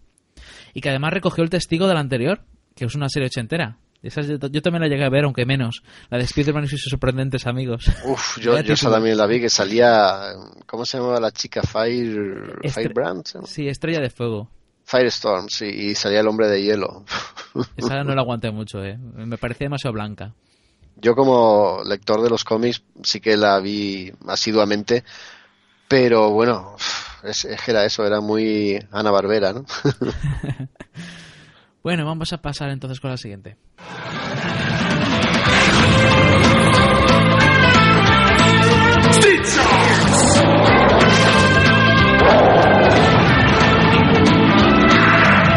Ellos muerden, ellos muerden. Street Sharks. Nadie se les puede enfrentar. Street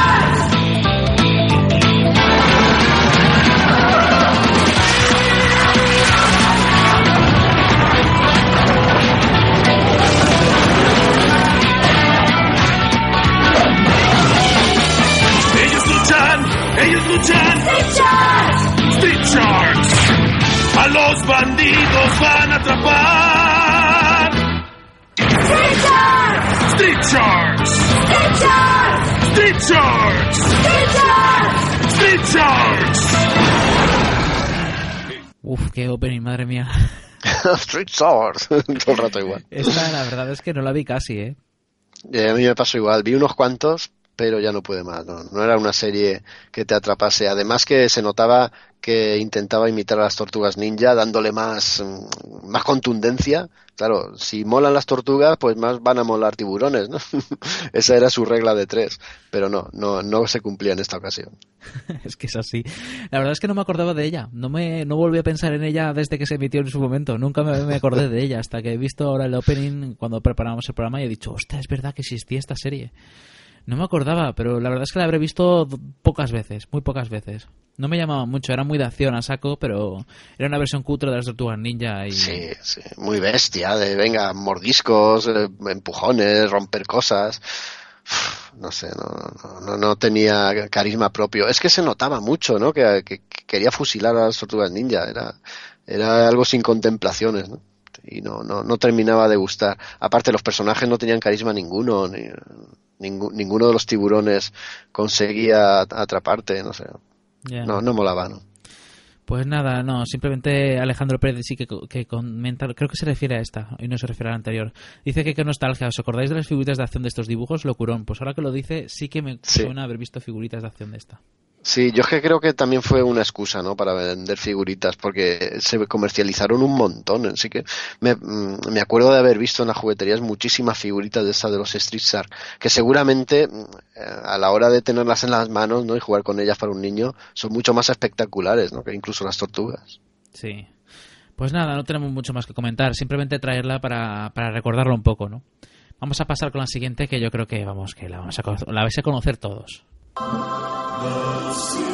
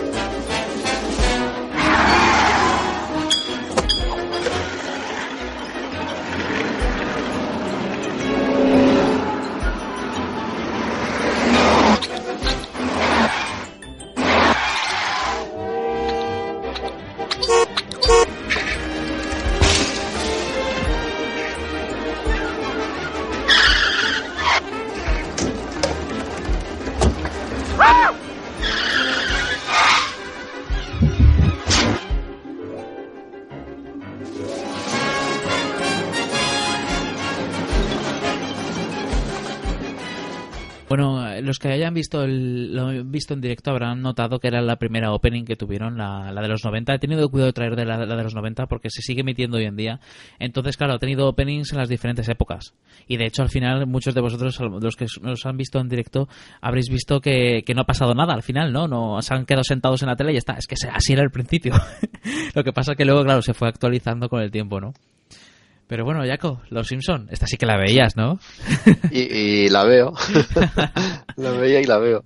Pues sí, te lo, iba, te lo iba a decir, ¿no? Has tenido el detalle de traer la, la opening de la primera temporada. Qué recuerdos, ¿no? cuando vimos por primera vez a esa familia amarilla ahí haciendo sus tonterías y, y que nos lo vendían como dibujos para adultos y, y es que así eran, ¿no?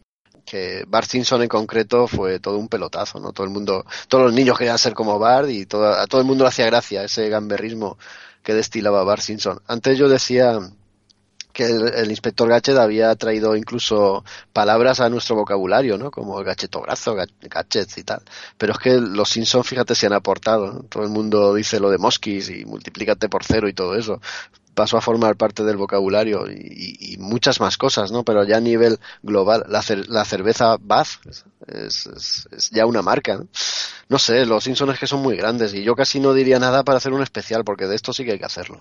Sí, lo que pasa que, a saber, tenemos que hacer varios, porque, madre mía, es que ya iban 583 episodios, 583, 27 temporadas, es una brutalidad.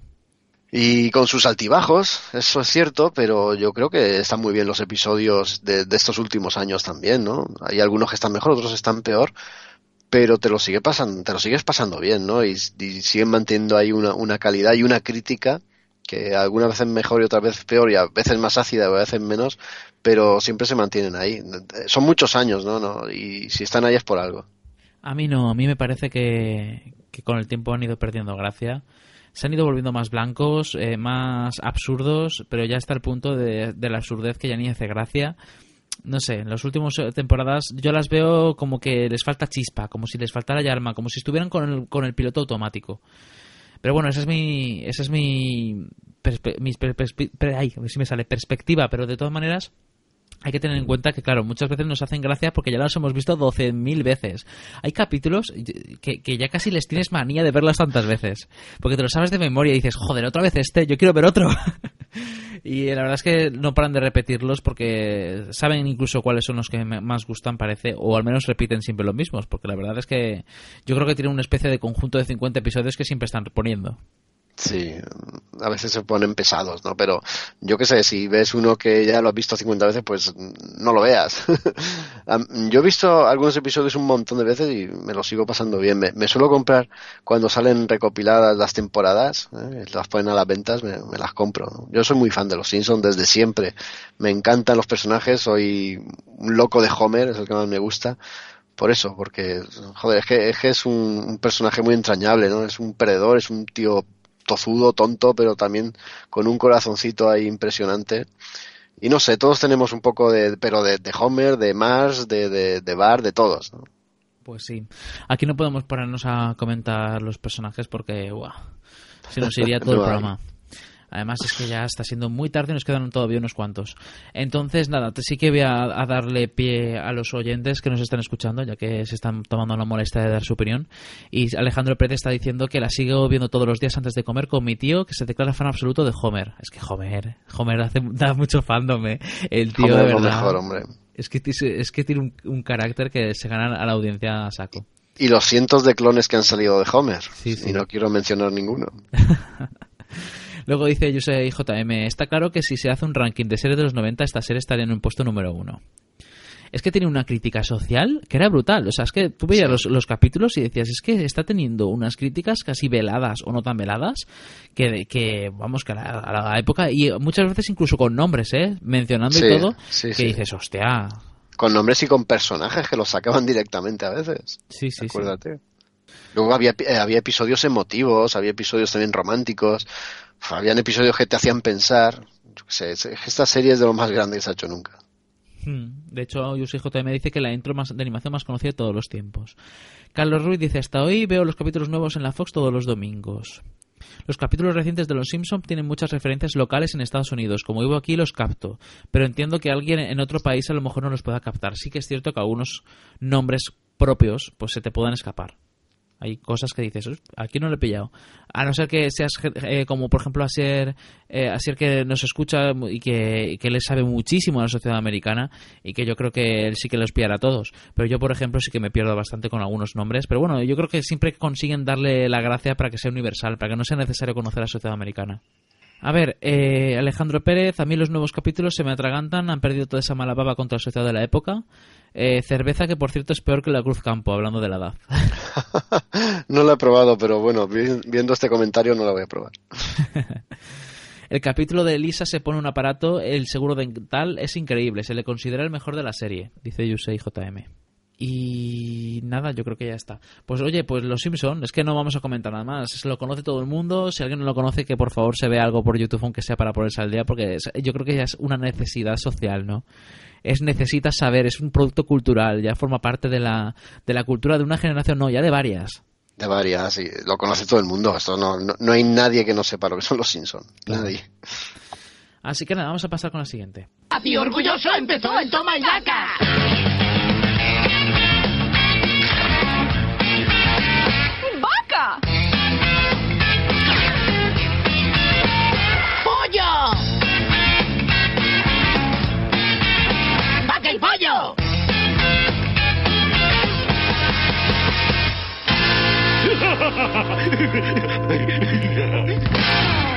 Bueno, yo creo que yo creo que con el nombre lo han dicho mil veces en la intro, ¿no?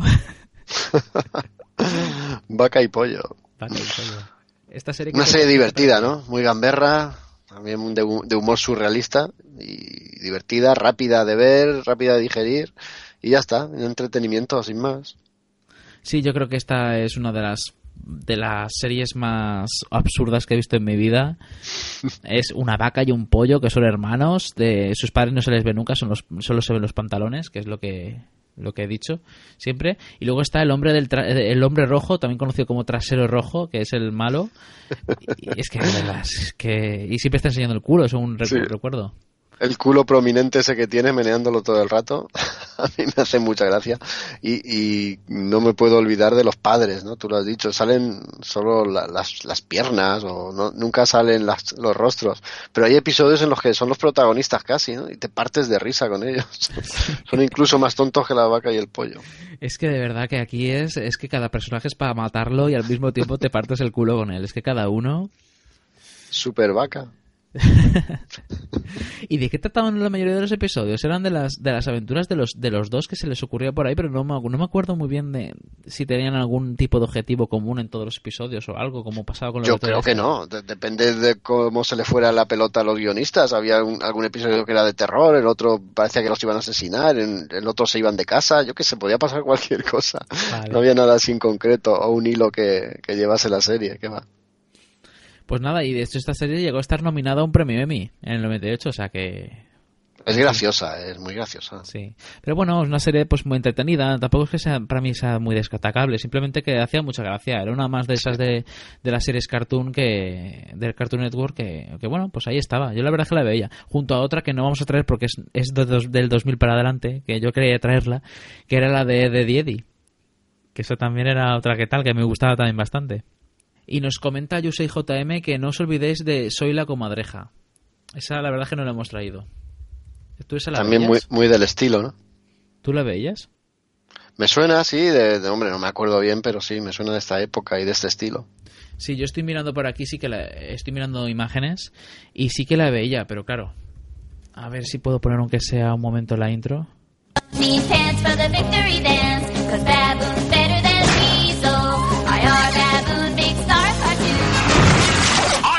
Find.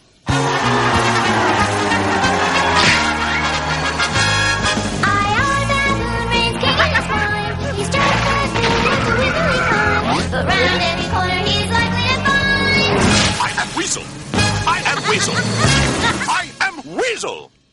Bueno, le he traído en versión original porque no he tenido tiempo, lo estamos poniendo justo justo en el directo porque lo ha pedido un oyente. Entonces, nada, I Am Whistle, que es Yo soy la comadreja en Hispanoamérica o Soy comadreja en España. Una serie de Cartoon Network también que se, que se veía mucho con Vaca y Pollo. Y la verdad es que viendo el opening me he acordado.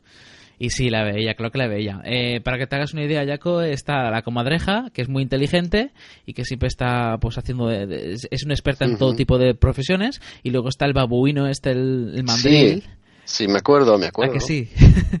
Yo cuando le he visto he dicho, ya está. Y también sabe qui- quién es el villano. No, de eso no. A ver, ¿quién es? Trasero rojo. Eso, eso. también está ahí como villano el trasero rojo. O sea que lo tienes que ver, Jaco. Está, no, no, sí, ya te digo que yo las he visto, pero es, es del mismo, del mismo palo que, que Cat Dog y del mismo palo que Agallas, el, el perro valiente ese. No sé, to- todas cortas por el mismo patrón, muy absurdas, pero también muy divertidas, ¿no? Sí, Sí, la verdad es que sí. No me acordaba de esa. Qué fuerte. Es que, y más de una que se nos ha olvidado de que la veía también. Y, y cuando me dé cuenta de que no la hemos traído, me, me va a dar rabia y todo. En fin, vamos a pasar con la siguiente, que esta sí que la has visto también seguro.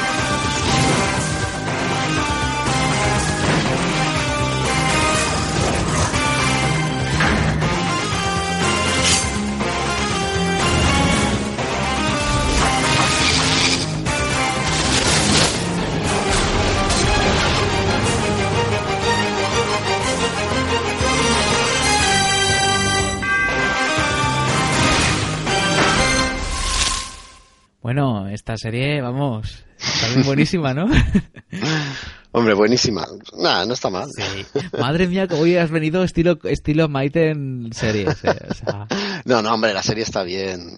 Hay que ponerla en su contexto. Ten en cuenta que yo esta serie la veo después de haberme leído los cómics de la Patrulla X escritos por Claremont, ¿vale? Que, que a día de hoy siguen siendo considerados los clásicos de los clásicos y, claro, por muy bien que esté la serie, nunca se pueden comparar con aquello. Pero oye, yo, yo recuerdo perfectamente cuando Telecinco, que si no me falla la memoria, fue Telecinco el que compró los derechos y empezó a emitir la serie, que tuvo un ligero retraso, o sea, anunciaron la serie para un día y se retrasaron para una semana o dos semanas. Incluso como no tenían ni pajolera idea esta gente de cómo se llamaban los personajes, eh, eso, si no me falla la memoria, es una anécdota o cuenta la leyenda, ¿no? Que fue así, como los de Telecinco, para mm, averiguar los nombres que se utilizaban en España de los personajes, se pusieron en contacto con Comics Forum, con Planeta, y nada, les, les preguntaron por los nombres de cada uno. Por eso aquí los, mm, la- el doblaje llamaba a los personajes con el nombre que todos los conocíamos en los cómics, ¿no? A, Wolverine le llamaban Loezno y, y así con todos. ¿no? Pues nada, una serie divertida. La verdad es que eh, llevaba al dibujo animado y acercaba al público que desconocía los cómics Marvel de los X-Men o de la Patrulla X, le acercaba las historias de una manera bastante concreta y muy acertada, ¿no? Porque eh, argumentos que habían estado durante muchísimos años y historias que, que venían coleando y habían sido escritas y seguían desde hace muchísimos años, ellos las condensaban en esos episodios y yo creo que de forma bastan- bastante acertada, ¿no?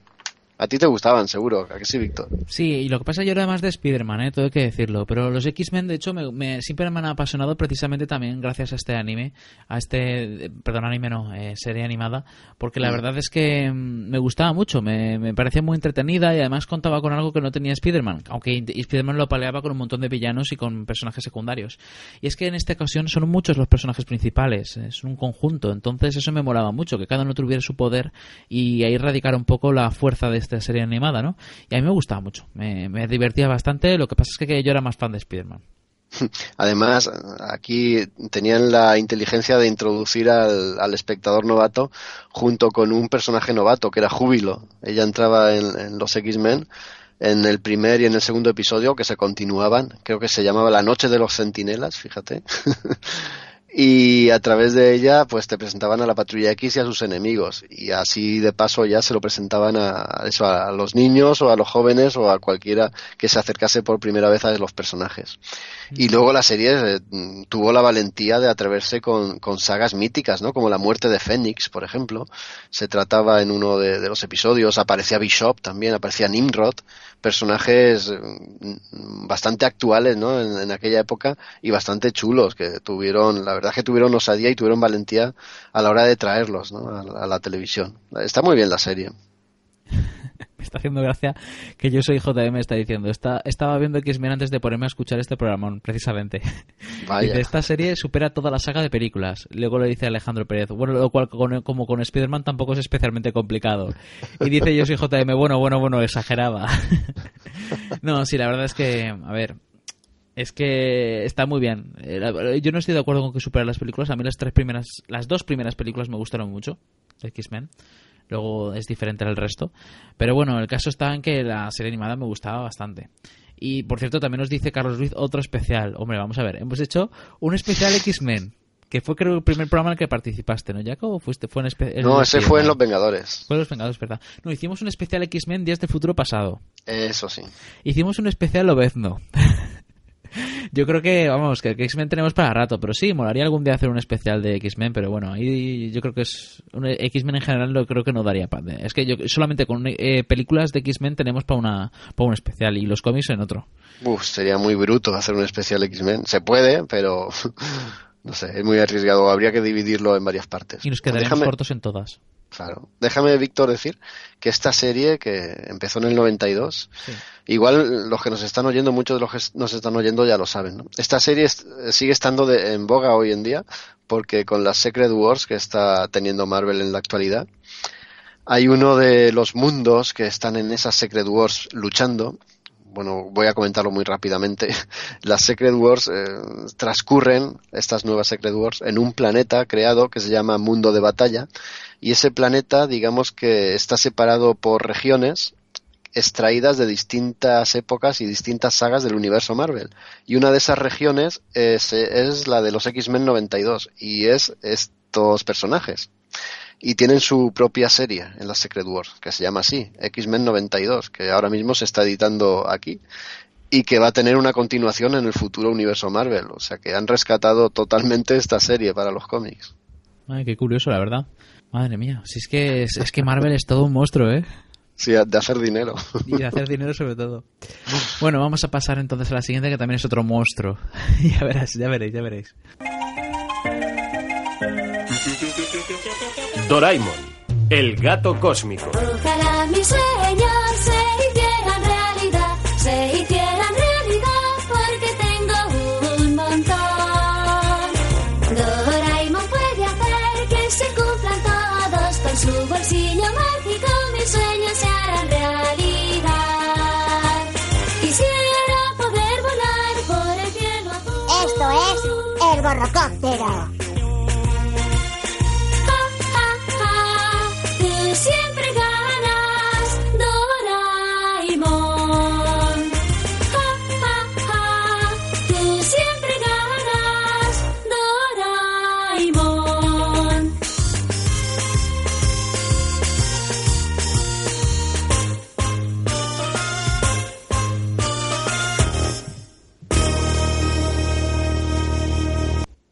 Esta serie, Doraemon, por supuesto, tiene trampa. Y tiene trampa Vaya. porque porque podría haber estado en una especie en un jukebox de las décadas de los 70, de los 80, de los 90, de los 2000 y de los 2010. Es brutal lo que es esta serie. El, el- si tú te pones a mirar las fechas, es brutal. El primer manga empezó en el 69 y el primer anime empezó en el 73. Y el número de episodios es brutal. La primera parte es de 52, pero es que la segunda es de 1787. ¿Cómo? ¿De 1700? Sí, 1787 capítulos de anime. Y luego tiene más de 700 en la versión de 2005 en adelante. O sea que en total tiene casi 2500 episodios de Doraemon. Y Novita en todos ellos es igual de estúpido. ¿Y no ha crecido Novita? Pues no lo sé, no he visto, no he visto los nuevos, pero vamos, que yo creo que no. Yo creo que mantienen todos los personajes en su edad. Madre de Dios. Y a mí que esta serie me gusta, fíjate. Y a mí me gusta, pero con sus peros, ¿eh? Porque se me hace muy insoportable Novita. Es que no me, no, me, no me gusta nada. Es que si fuera por mí se moría, pero ya, pero es que no, es, es que no lo soporto, es un llorica, no quiere hacer sus deberes, es un holgazán, es un, es un, el tío no, no quiere hacer nada, él siempre se está meti- metiendo con todo el mundo y sigue llorando porque no le hacen caso, y, y, y yo qué sé, es que no lo aguanto. Es un, es un mierda. siempre le pegan, siempre llora, es un vago, sí, sí, es un, es un tipo asqueroso. Pero bueno, mira, ahí está. Doraemon que le saca las castañas del fuego. ¿no?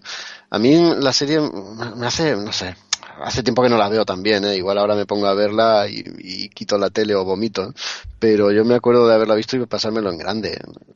Aquellas escenas en las que aparecen los padres, que van a algún evento y acaban borrachos los padres, no sé, tenía mm, coletazos del Doctor Slum, ¿no? Quizá por eso, por ese reflejo del Doctor Slum y ese recuerdo a mí me gustaba también esta serie. Y yo qué sé, cada, cada invento que sacaba Doraemon y cada historieta que se, que se montaban con esos inventos también me gustaban, ¿no? Cuando viajaban al pasado, cambiaban las cosas, no sé, ahí había un, montón de elementos que a mí me, oye, me hacían que la serie me resultase divertida. Sí, sí, yo de hecho he visto algún episodio en el último año y me han seguido gustando. Si es que es muy entretenida. Lo que pasa es que, claro, Novita es tan pesado, pero bueno, el resto de, de, personajes son hacen gracia, ¿no? Además, al final acabas cogiéndole gracia hasta. Bueno, aquí en España se le llamaba al malo este. El gigante. Gigante, sí. se llama Gigante, es verdad. Es que yo lo veía en, en la televisión valenciana que era Llegan, Sí. cuando se ponía a cantar y todos se tapaban los oídos, pero claro, no le podían decir que cantaba mal porque les metía dos mantecaos a cada uno. Entonces aguantaban los conciertos ahí con, con toda, toda la, eso, toda la paciencia del mundo. Sí. No sé.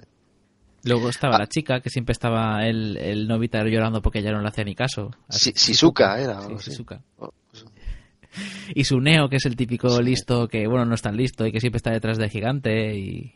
Era el, el pijo el que tenía dinero y es que el cabrón se lo recochineaba todo. Mirarle el coche que se ha comprado mi padre o mirar la videoconsola que me he comprado. tal. Y siempre estaba igual.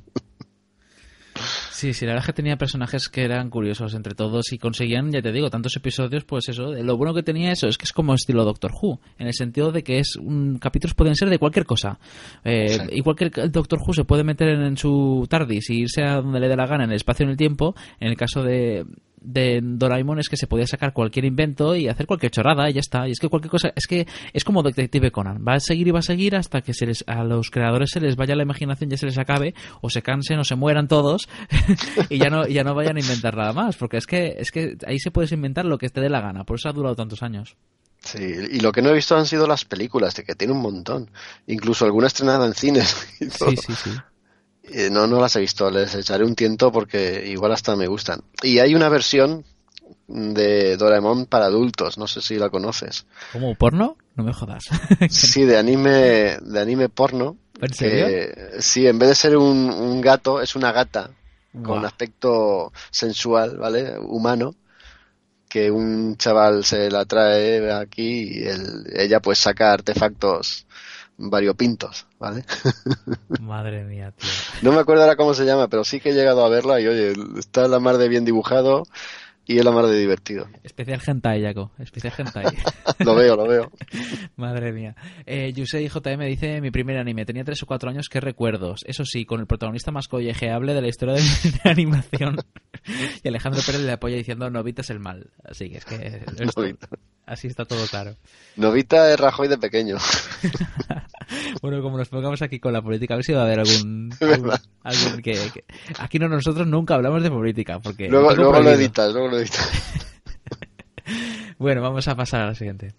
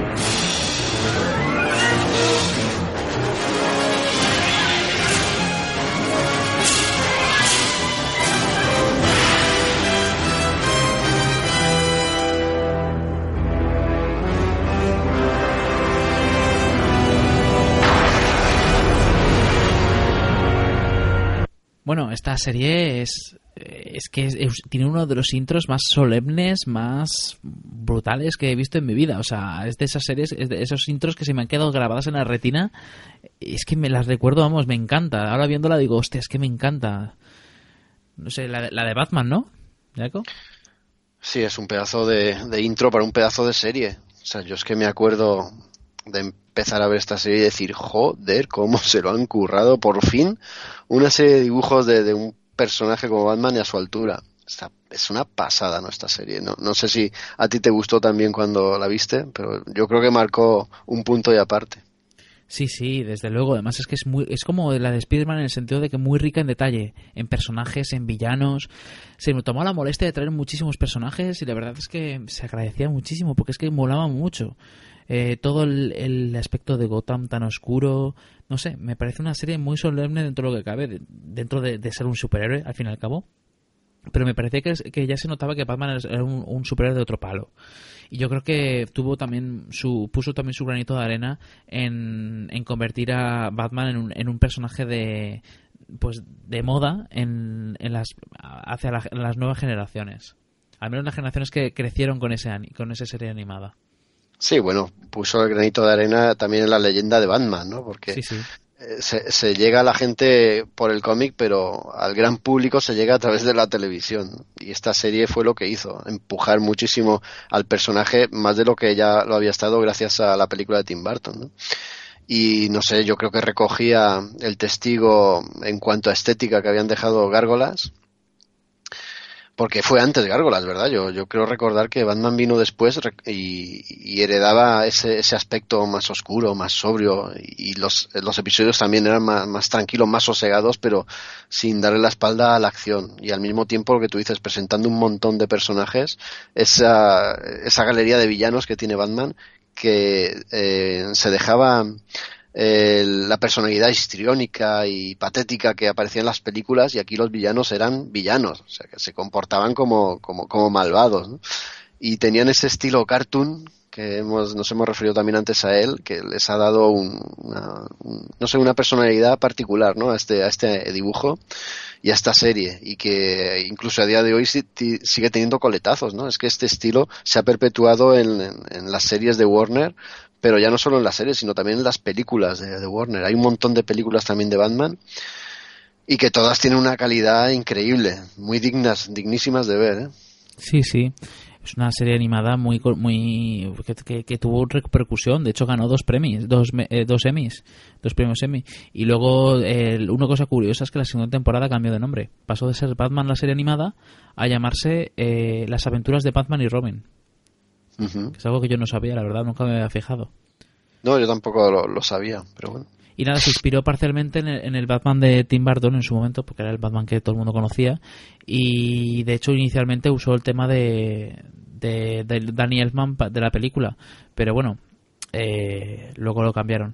Entonces, eh, sí que es cierto que, que es una serie muy buena, pero yo no estoy de acuerdo con lo que dice nuestro, compa- nuestro oyente que decía que era mejor que las que sus primeras películas. Sí, Alejandro Pérez, otra versión animada de un cómic que supera de calle sus primeras películas. Yo no estoy de acuerdo, yo no soy detractor de las versiones de Tim Burton, que también están muy bien y que de hecho defendí cuando hicimos el especial Tim Burton, que recomiendo desde aquí que lo escuchéis.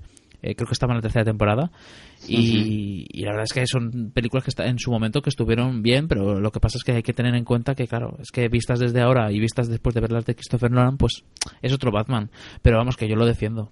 Son productos distintos, ¿no? compararlos no, no es justo, pero si me dices que, me- que escoja yo algo, me quedo con la serie de dibujos. ¿eh? Sí, Porque el, también. tratamiento del personaje es mucho más fiel al original. Sí, sí, puede ser, sí. Es que, no sé, yo, yo también veía más la serie que las pelis, ¿eh? Pero bueno, a ver, vistas las pelis después, pues ¿qué quieres que te diga? Que- No, yo no, no, es justo compararlo, hombre. Son productos cosas distintos. distintas. Pero bueno, sí, la verdad es que en realidad eh, la serie animada, si lo pienso bien, no sé si tiene más, más calidad, pero quizá, ¿eh? Porque es, Sí, que, sí, es que son yo- tantos episodios siendo fiel y... No sé, me parece que aportó muchísimo al universo Batman. Sí, en- ten en cuenta que en la, en la serie aparecían un montón de personajes eh, secundarios, villanos, a todos se les respetaba su personalidad, eh, cosa que no pasaba en las películas, que se les fusilaba directamente. Y luego la serie, lo grande que es, se demuestra también por el hecho de que ahí nacieron algunos personajes que luego han pasado al cómic y que han saltado también al cine, como por ejemplo Harley Quinn, nació en la serie de televisión. También el Batman del futuro nació también en la serie de televisión. De, anim, de animación, quiero decir, ¿no? En estos dibujos. Esta serie es, es, muy grande, ¿no? Y sus continuaciones también lo han sido. Yo me vuelvo a repetir, de, aquí nació, o de aquí se gestó luego la Liga de la Justicia, que también está muy bien, Los Titanes, que también están muy bien, series que partieron gracias al éxito y al buen hacer que tuvo este, esta primera temporada de Batman. Bueno, eh, comentarios de los oyentes. Eh, Carlos Ruiz nos dice, está la bella cada vez que podía. Es una serie fenomenal. Yo sé, y también dice, también de mi infancia las, historietas, las historias eran grandes y míticas. Yo soy JM dice, Esta, este es el Batman de mi infancia, oscuro, guiones fantásticos y no le pasa el tiempo. Eso sí, lamentablemente esta serie es el origen de Harley Quinn y ahora tenemos que sufrirla con esos, cos- esas cosplayers. Pues yo no la sufro, ¿eh? Yo sea, tampoco, yo la disfruto. Yo la disfruto. Y además que ojalá hubiera más cosplayers así. Eh, Yusei JM dice, el Batman de Barton tiene la, la mejor Gotham de todas las películas y el Batmóvil era genial. Así que como veis, no soy el único que lo defiende. Bueno, vamos a pasar con la, la penúltima serie que vamos a traer hoy. Y, esta se la, se la dedico a mi compañera de trabajo Clara, que ha insistido en que la trajéramos porque decía que era una, un must, una esencial en este programa.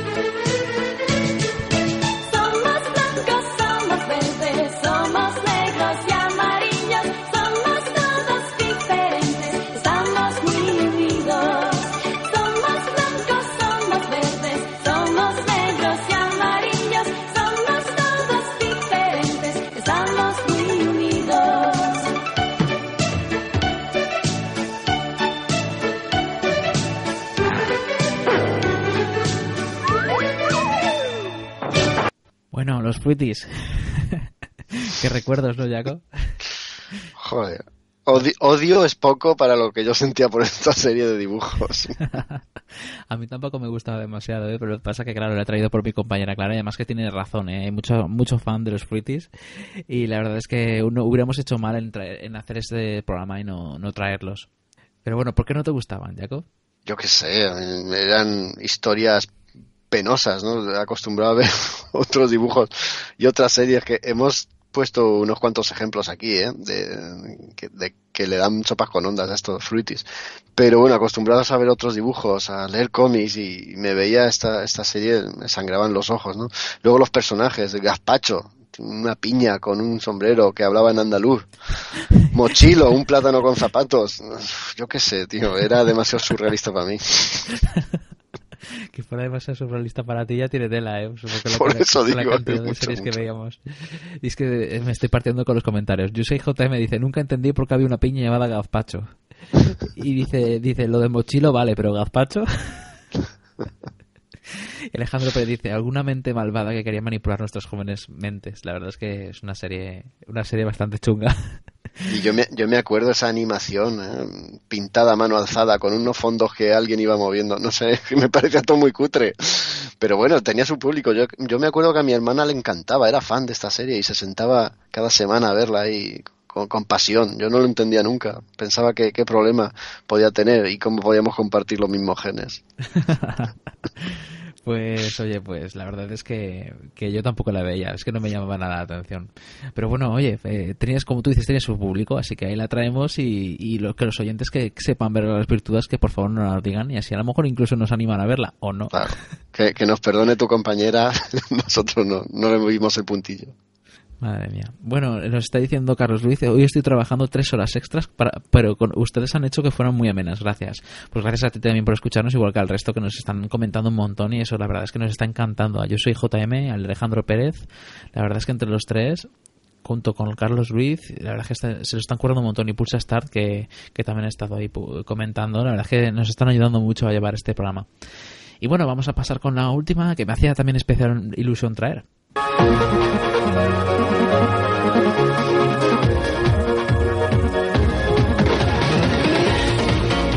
Rina y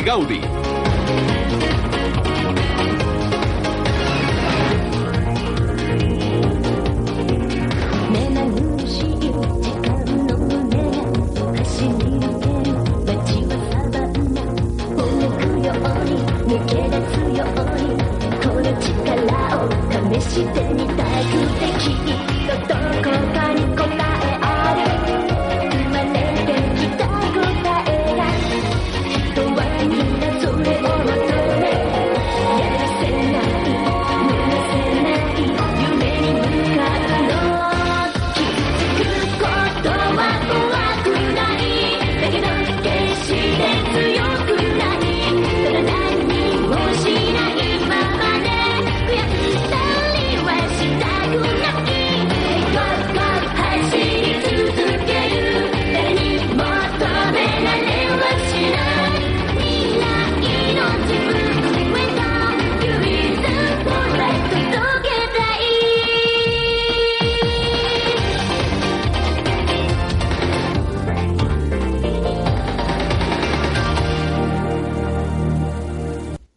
Esta se la, es cuestión de dedicársela a Alejandro Pérez, que al principio del programa nos ha dicho por chat en directo, Ay, no os olvidéis de René Gaudi.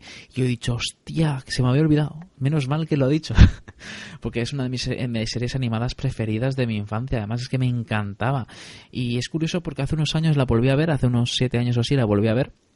Y me gustó, pero me pareció ya más pesada. Se notaba que ya no era del público objetivo.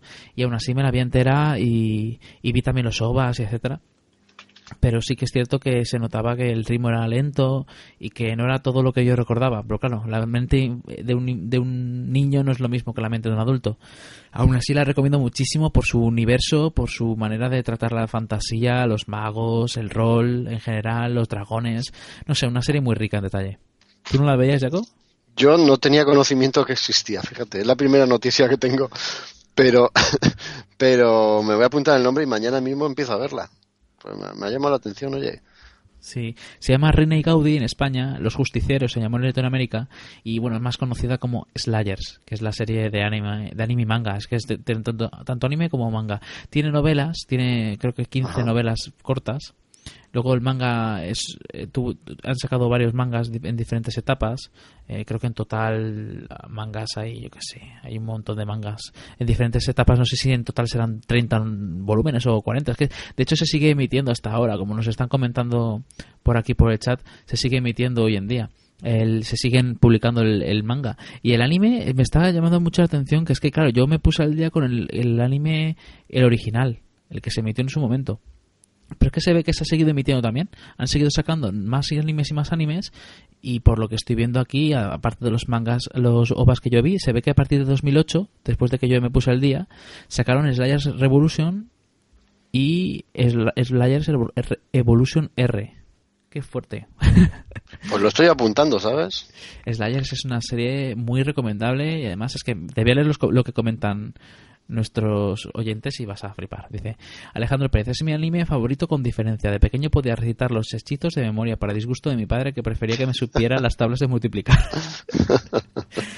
eh, Yusi JM dice, oh Dios, este es mi Hello Freaky favorito. Esta es la serie japonesa, que por cierto aún no ha muerto. Aún se está emitiendo otras sagas de Rine Gaudi. Eh, Alejandro Pérez, Pérez puede decir viva las pelirrojas. Lo, lo suscribo. Igual que Yusi JM dice otra de esas pelirrojas que me volvían loco. Te lo juro que lo he pensado viendo el vídeo ahora. Lo juro. Eh, de hecho, Alejandro Pérez dice que ya la está, la está viendo ahora mismo y que ya va por la segunda temporada y que Yusei me le dice que es la mejor, que, que además hay un final romántico y que sí que es Eh, cierto. spoiler. Y Alejandro Pérez dice que sí que es, es- es cierto, pero que tiene mucho relleno. Y eso es cierto, ¿eh? también tiene bastante relleno. y Eso a mí lo que también me- se me hizo bastante pesado. Pero bueno, oye, tiene dragones, demonios llamados Mazoku, tiene seres fantásticos de todo tipo, mucha magia. No sé, de verdad. Está, es muy, está pidiendo especial, ¿eh, Víctor? Sí, la verdad es que sí. Nos podremos animar algún día. Lo que pasa No, que. no sería mala idea.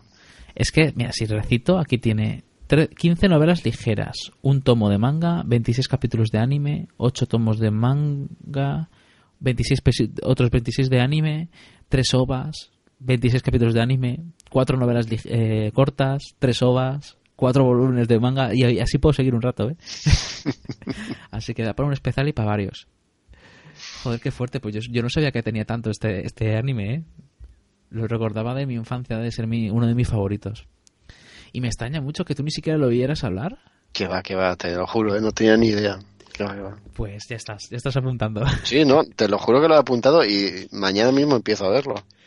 Todos estos capítulos de la serie antigua me imagino que estarán en YouTube para, para verlos. Es la, la ventaja que tiene de hablar de series de los 90, ¿no? Que si te apetece ver alguna es tan sencillo como, como buscarla ahí. Bueno, pues ya es muy tarde. Yo, de verdad, darle las gracias a todos nuestros oyentes en directo que nos, están, nos han estado escuchando hasta la una y cuarto de la mañana, nada menos, estos pesados. Llevamos ya tres horas de programa y también Jaco aquí que está dando el callo, está muy tarde y luego mañana se tiene que levantar muy pronto. Nada, vale la pena. Y gracias, yo también se las quiero dar a los oyentes por estar ahí en directo. Y Nos han ayudado un montón y han estado ahí codo con codo con nosotros haciendo el programa. Pues sí. Y nada, pues nos despedimos. No voy a poner canción de final porque hemos escuchado un montón de intros. Entonces, el programa ha sido de musical prácticamente. Pero bueno, que el próximo programa va a ser de cine y series, ¿no? Esta vez no me Creo equivoco. que sí. No, no, no te equivocas porque tiene que ser por lo menos de cine, ¿verdad? De cine y series y vamos a aprovechar para traer el Star Wars episodio 7 porque es que si no nos matan. O sea, ya sabemos que no, no hemos querido hacer un especial de Star Wars porque sería muy típico. Van a hacerlo todos los programas, seguro. Creo, creo que no hay esta semana en, en, en los podcasts, no hay ninguno de Star Wars. No, ¿verdad? y luego, y luego eh, y además hicimos un especial Star Wars hace un montón de temporadas con, ah, con Runa y con Kurz, que quien quiere buscar, creo que en, la, principios de la segunda temporada lo hicimos o algo así, ya hace un montón de años. Pero bueno, que si algún día nos animamos a hacer, no será, o sea, será el año que viene o cuando sea, pero es que este año ya está eso demasiado. Van a ser todos los, los podcasts haciendo especial, así que mejor lo dedicamos a un cine y series. Hablamos del episodio 7 y hablamos de muchas otras cosas. ¿Qué te parece, Jaco? Me parece fenomenal. Me parece estupendo. Porque también hay un montón de series chulas para traer y también hay más películas. No solo Star Wars. Y tanto y tanto. Pues nada, nos despedimos ya. Muchas gracias por escucharnos, frikis, y hasta la próxima. Adiós.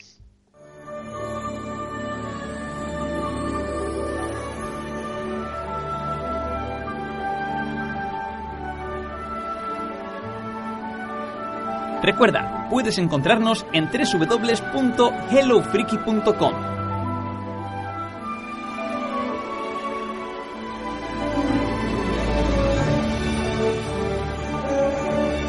Pero también estamos en iVoox, iTunes, Facebook, Twitter o Google Plus. Esperamos tus me gusta y comentarios. ¡Anímate!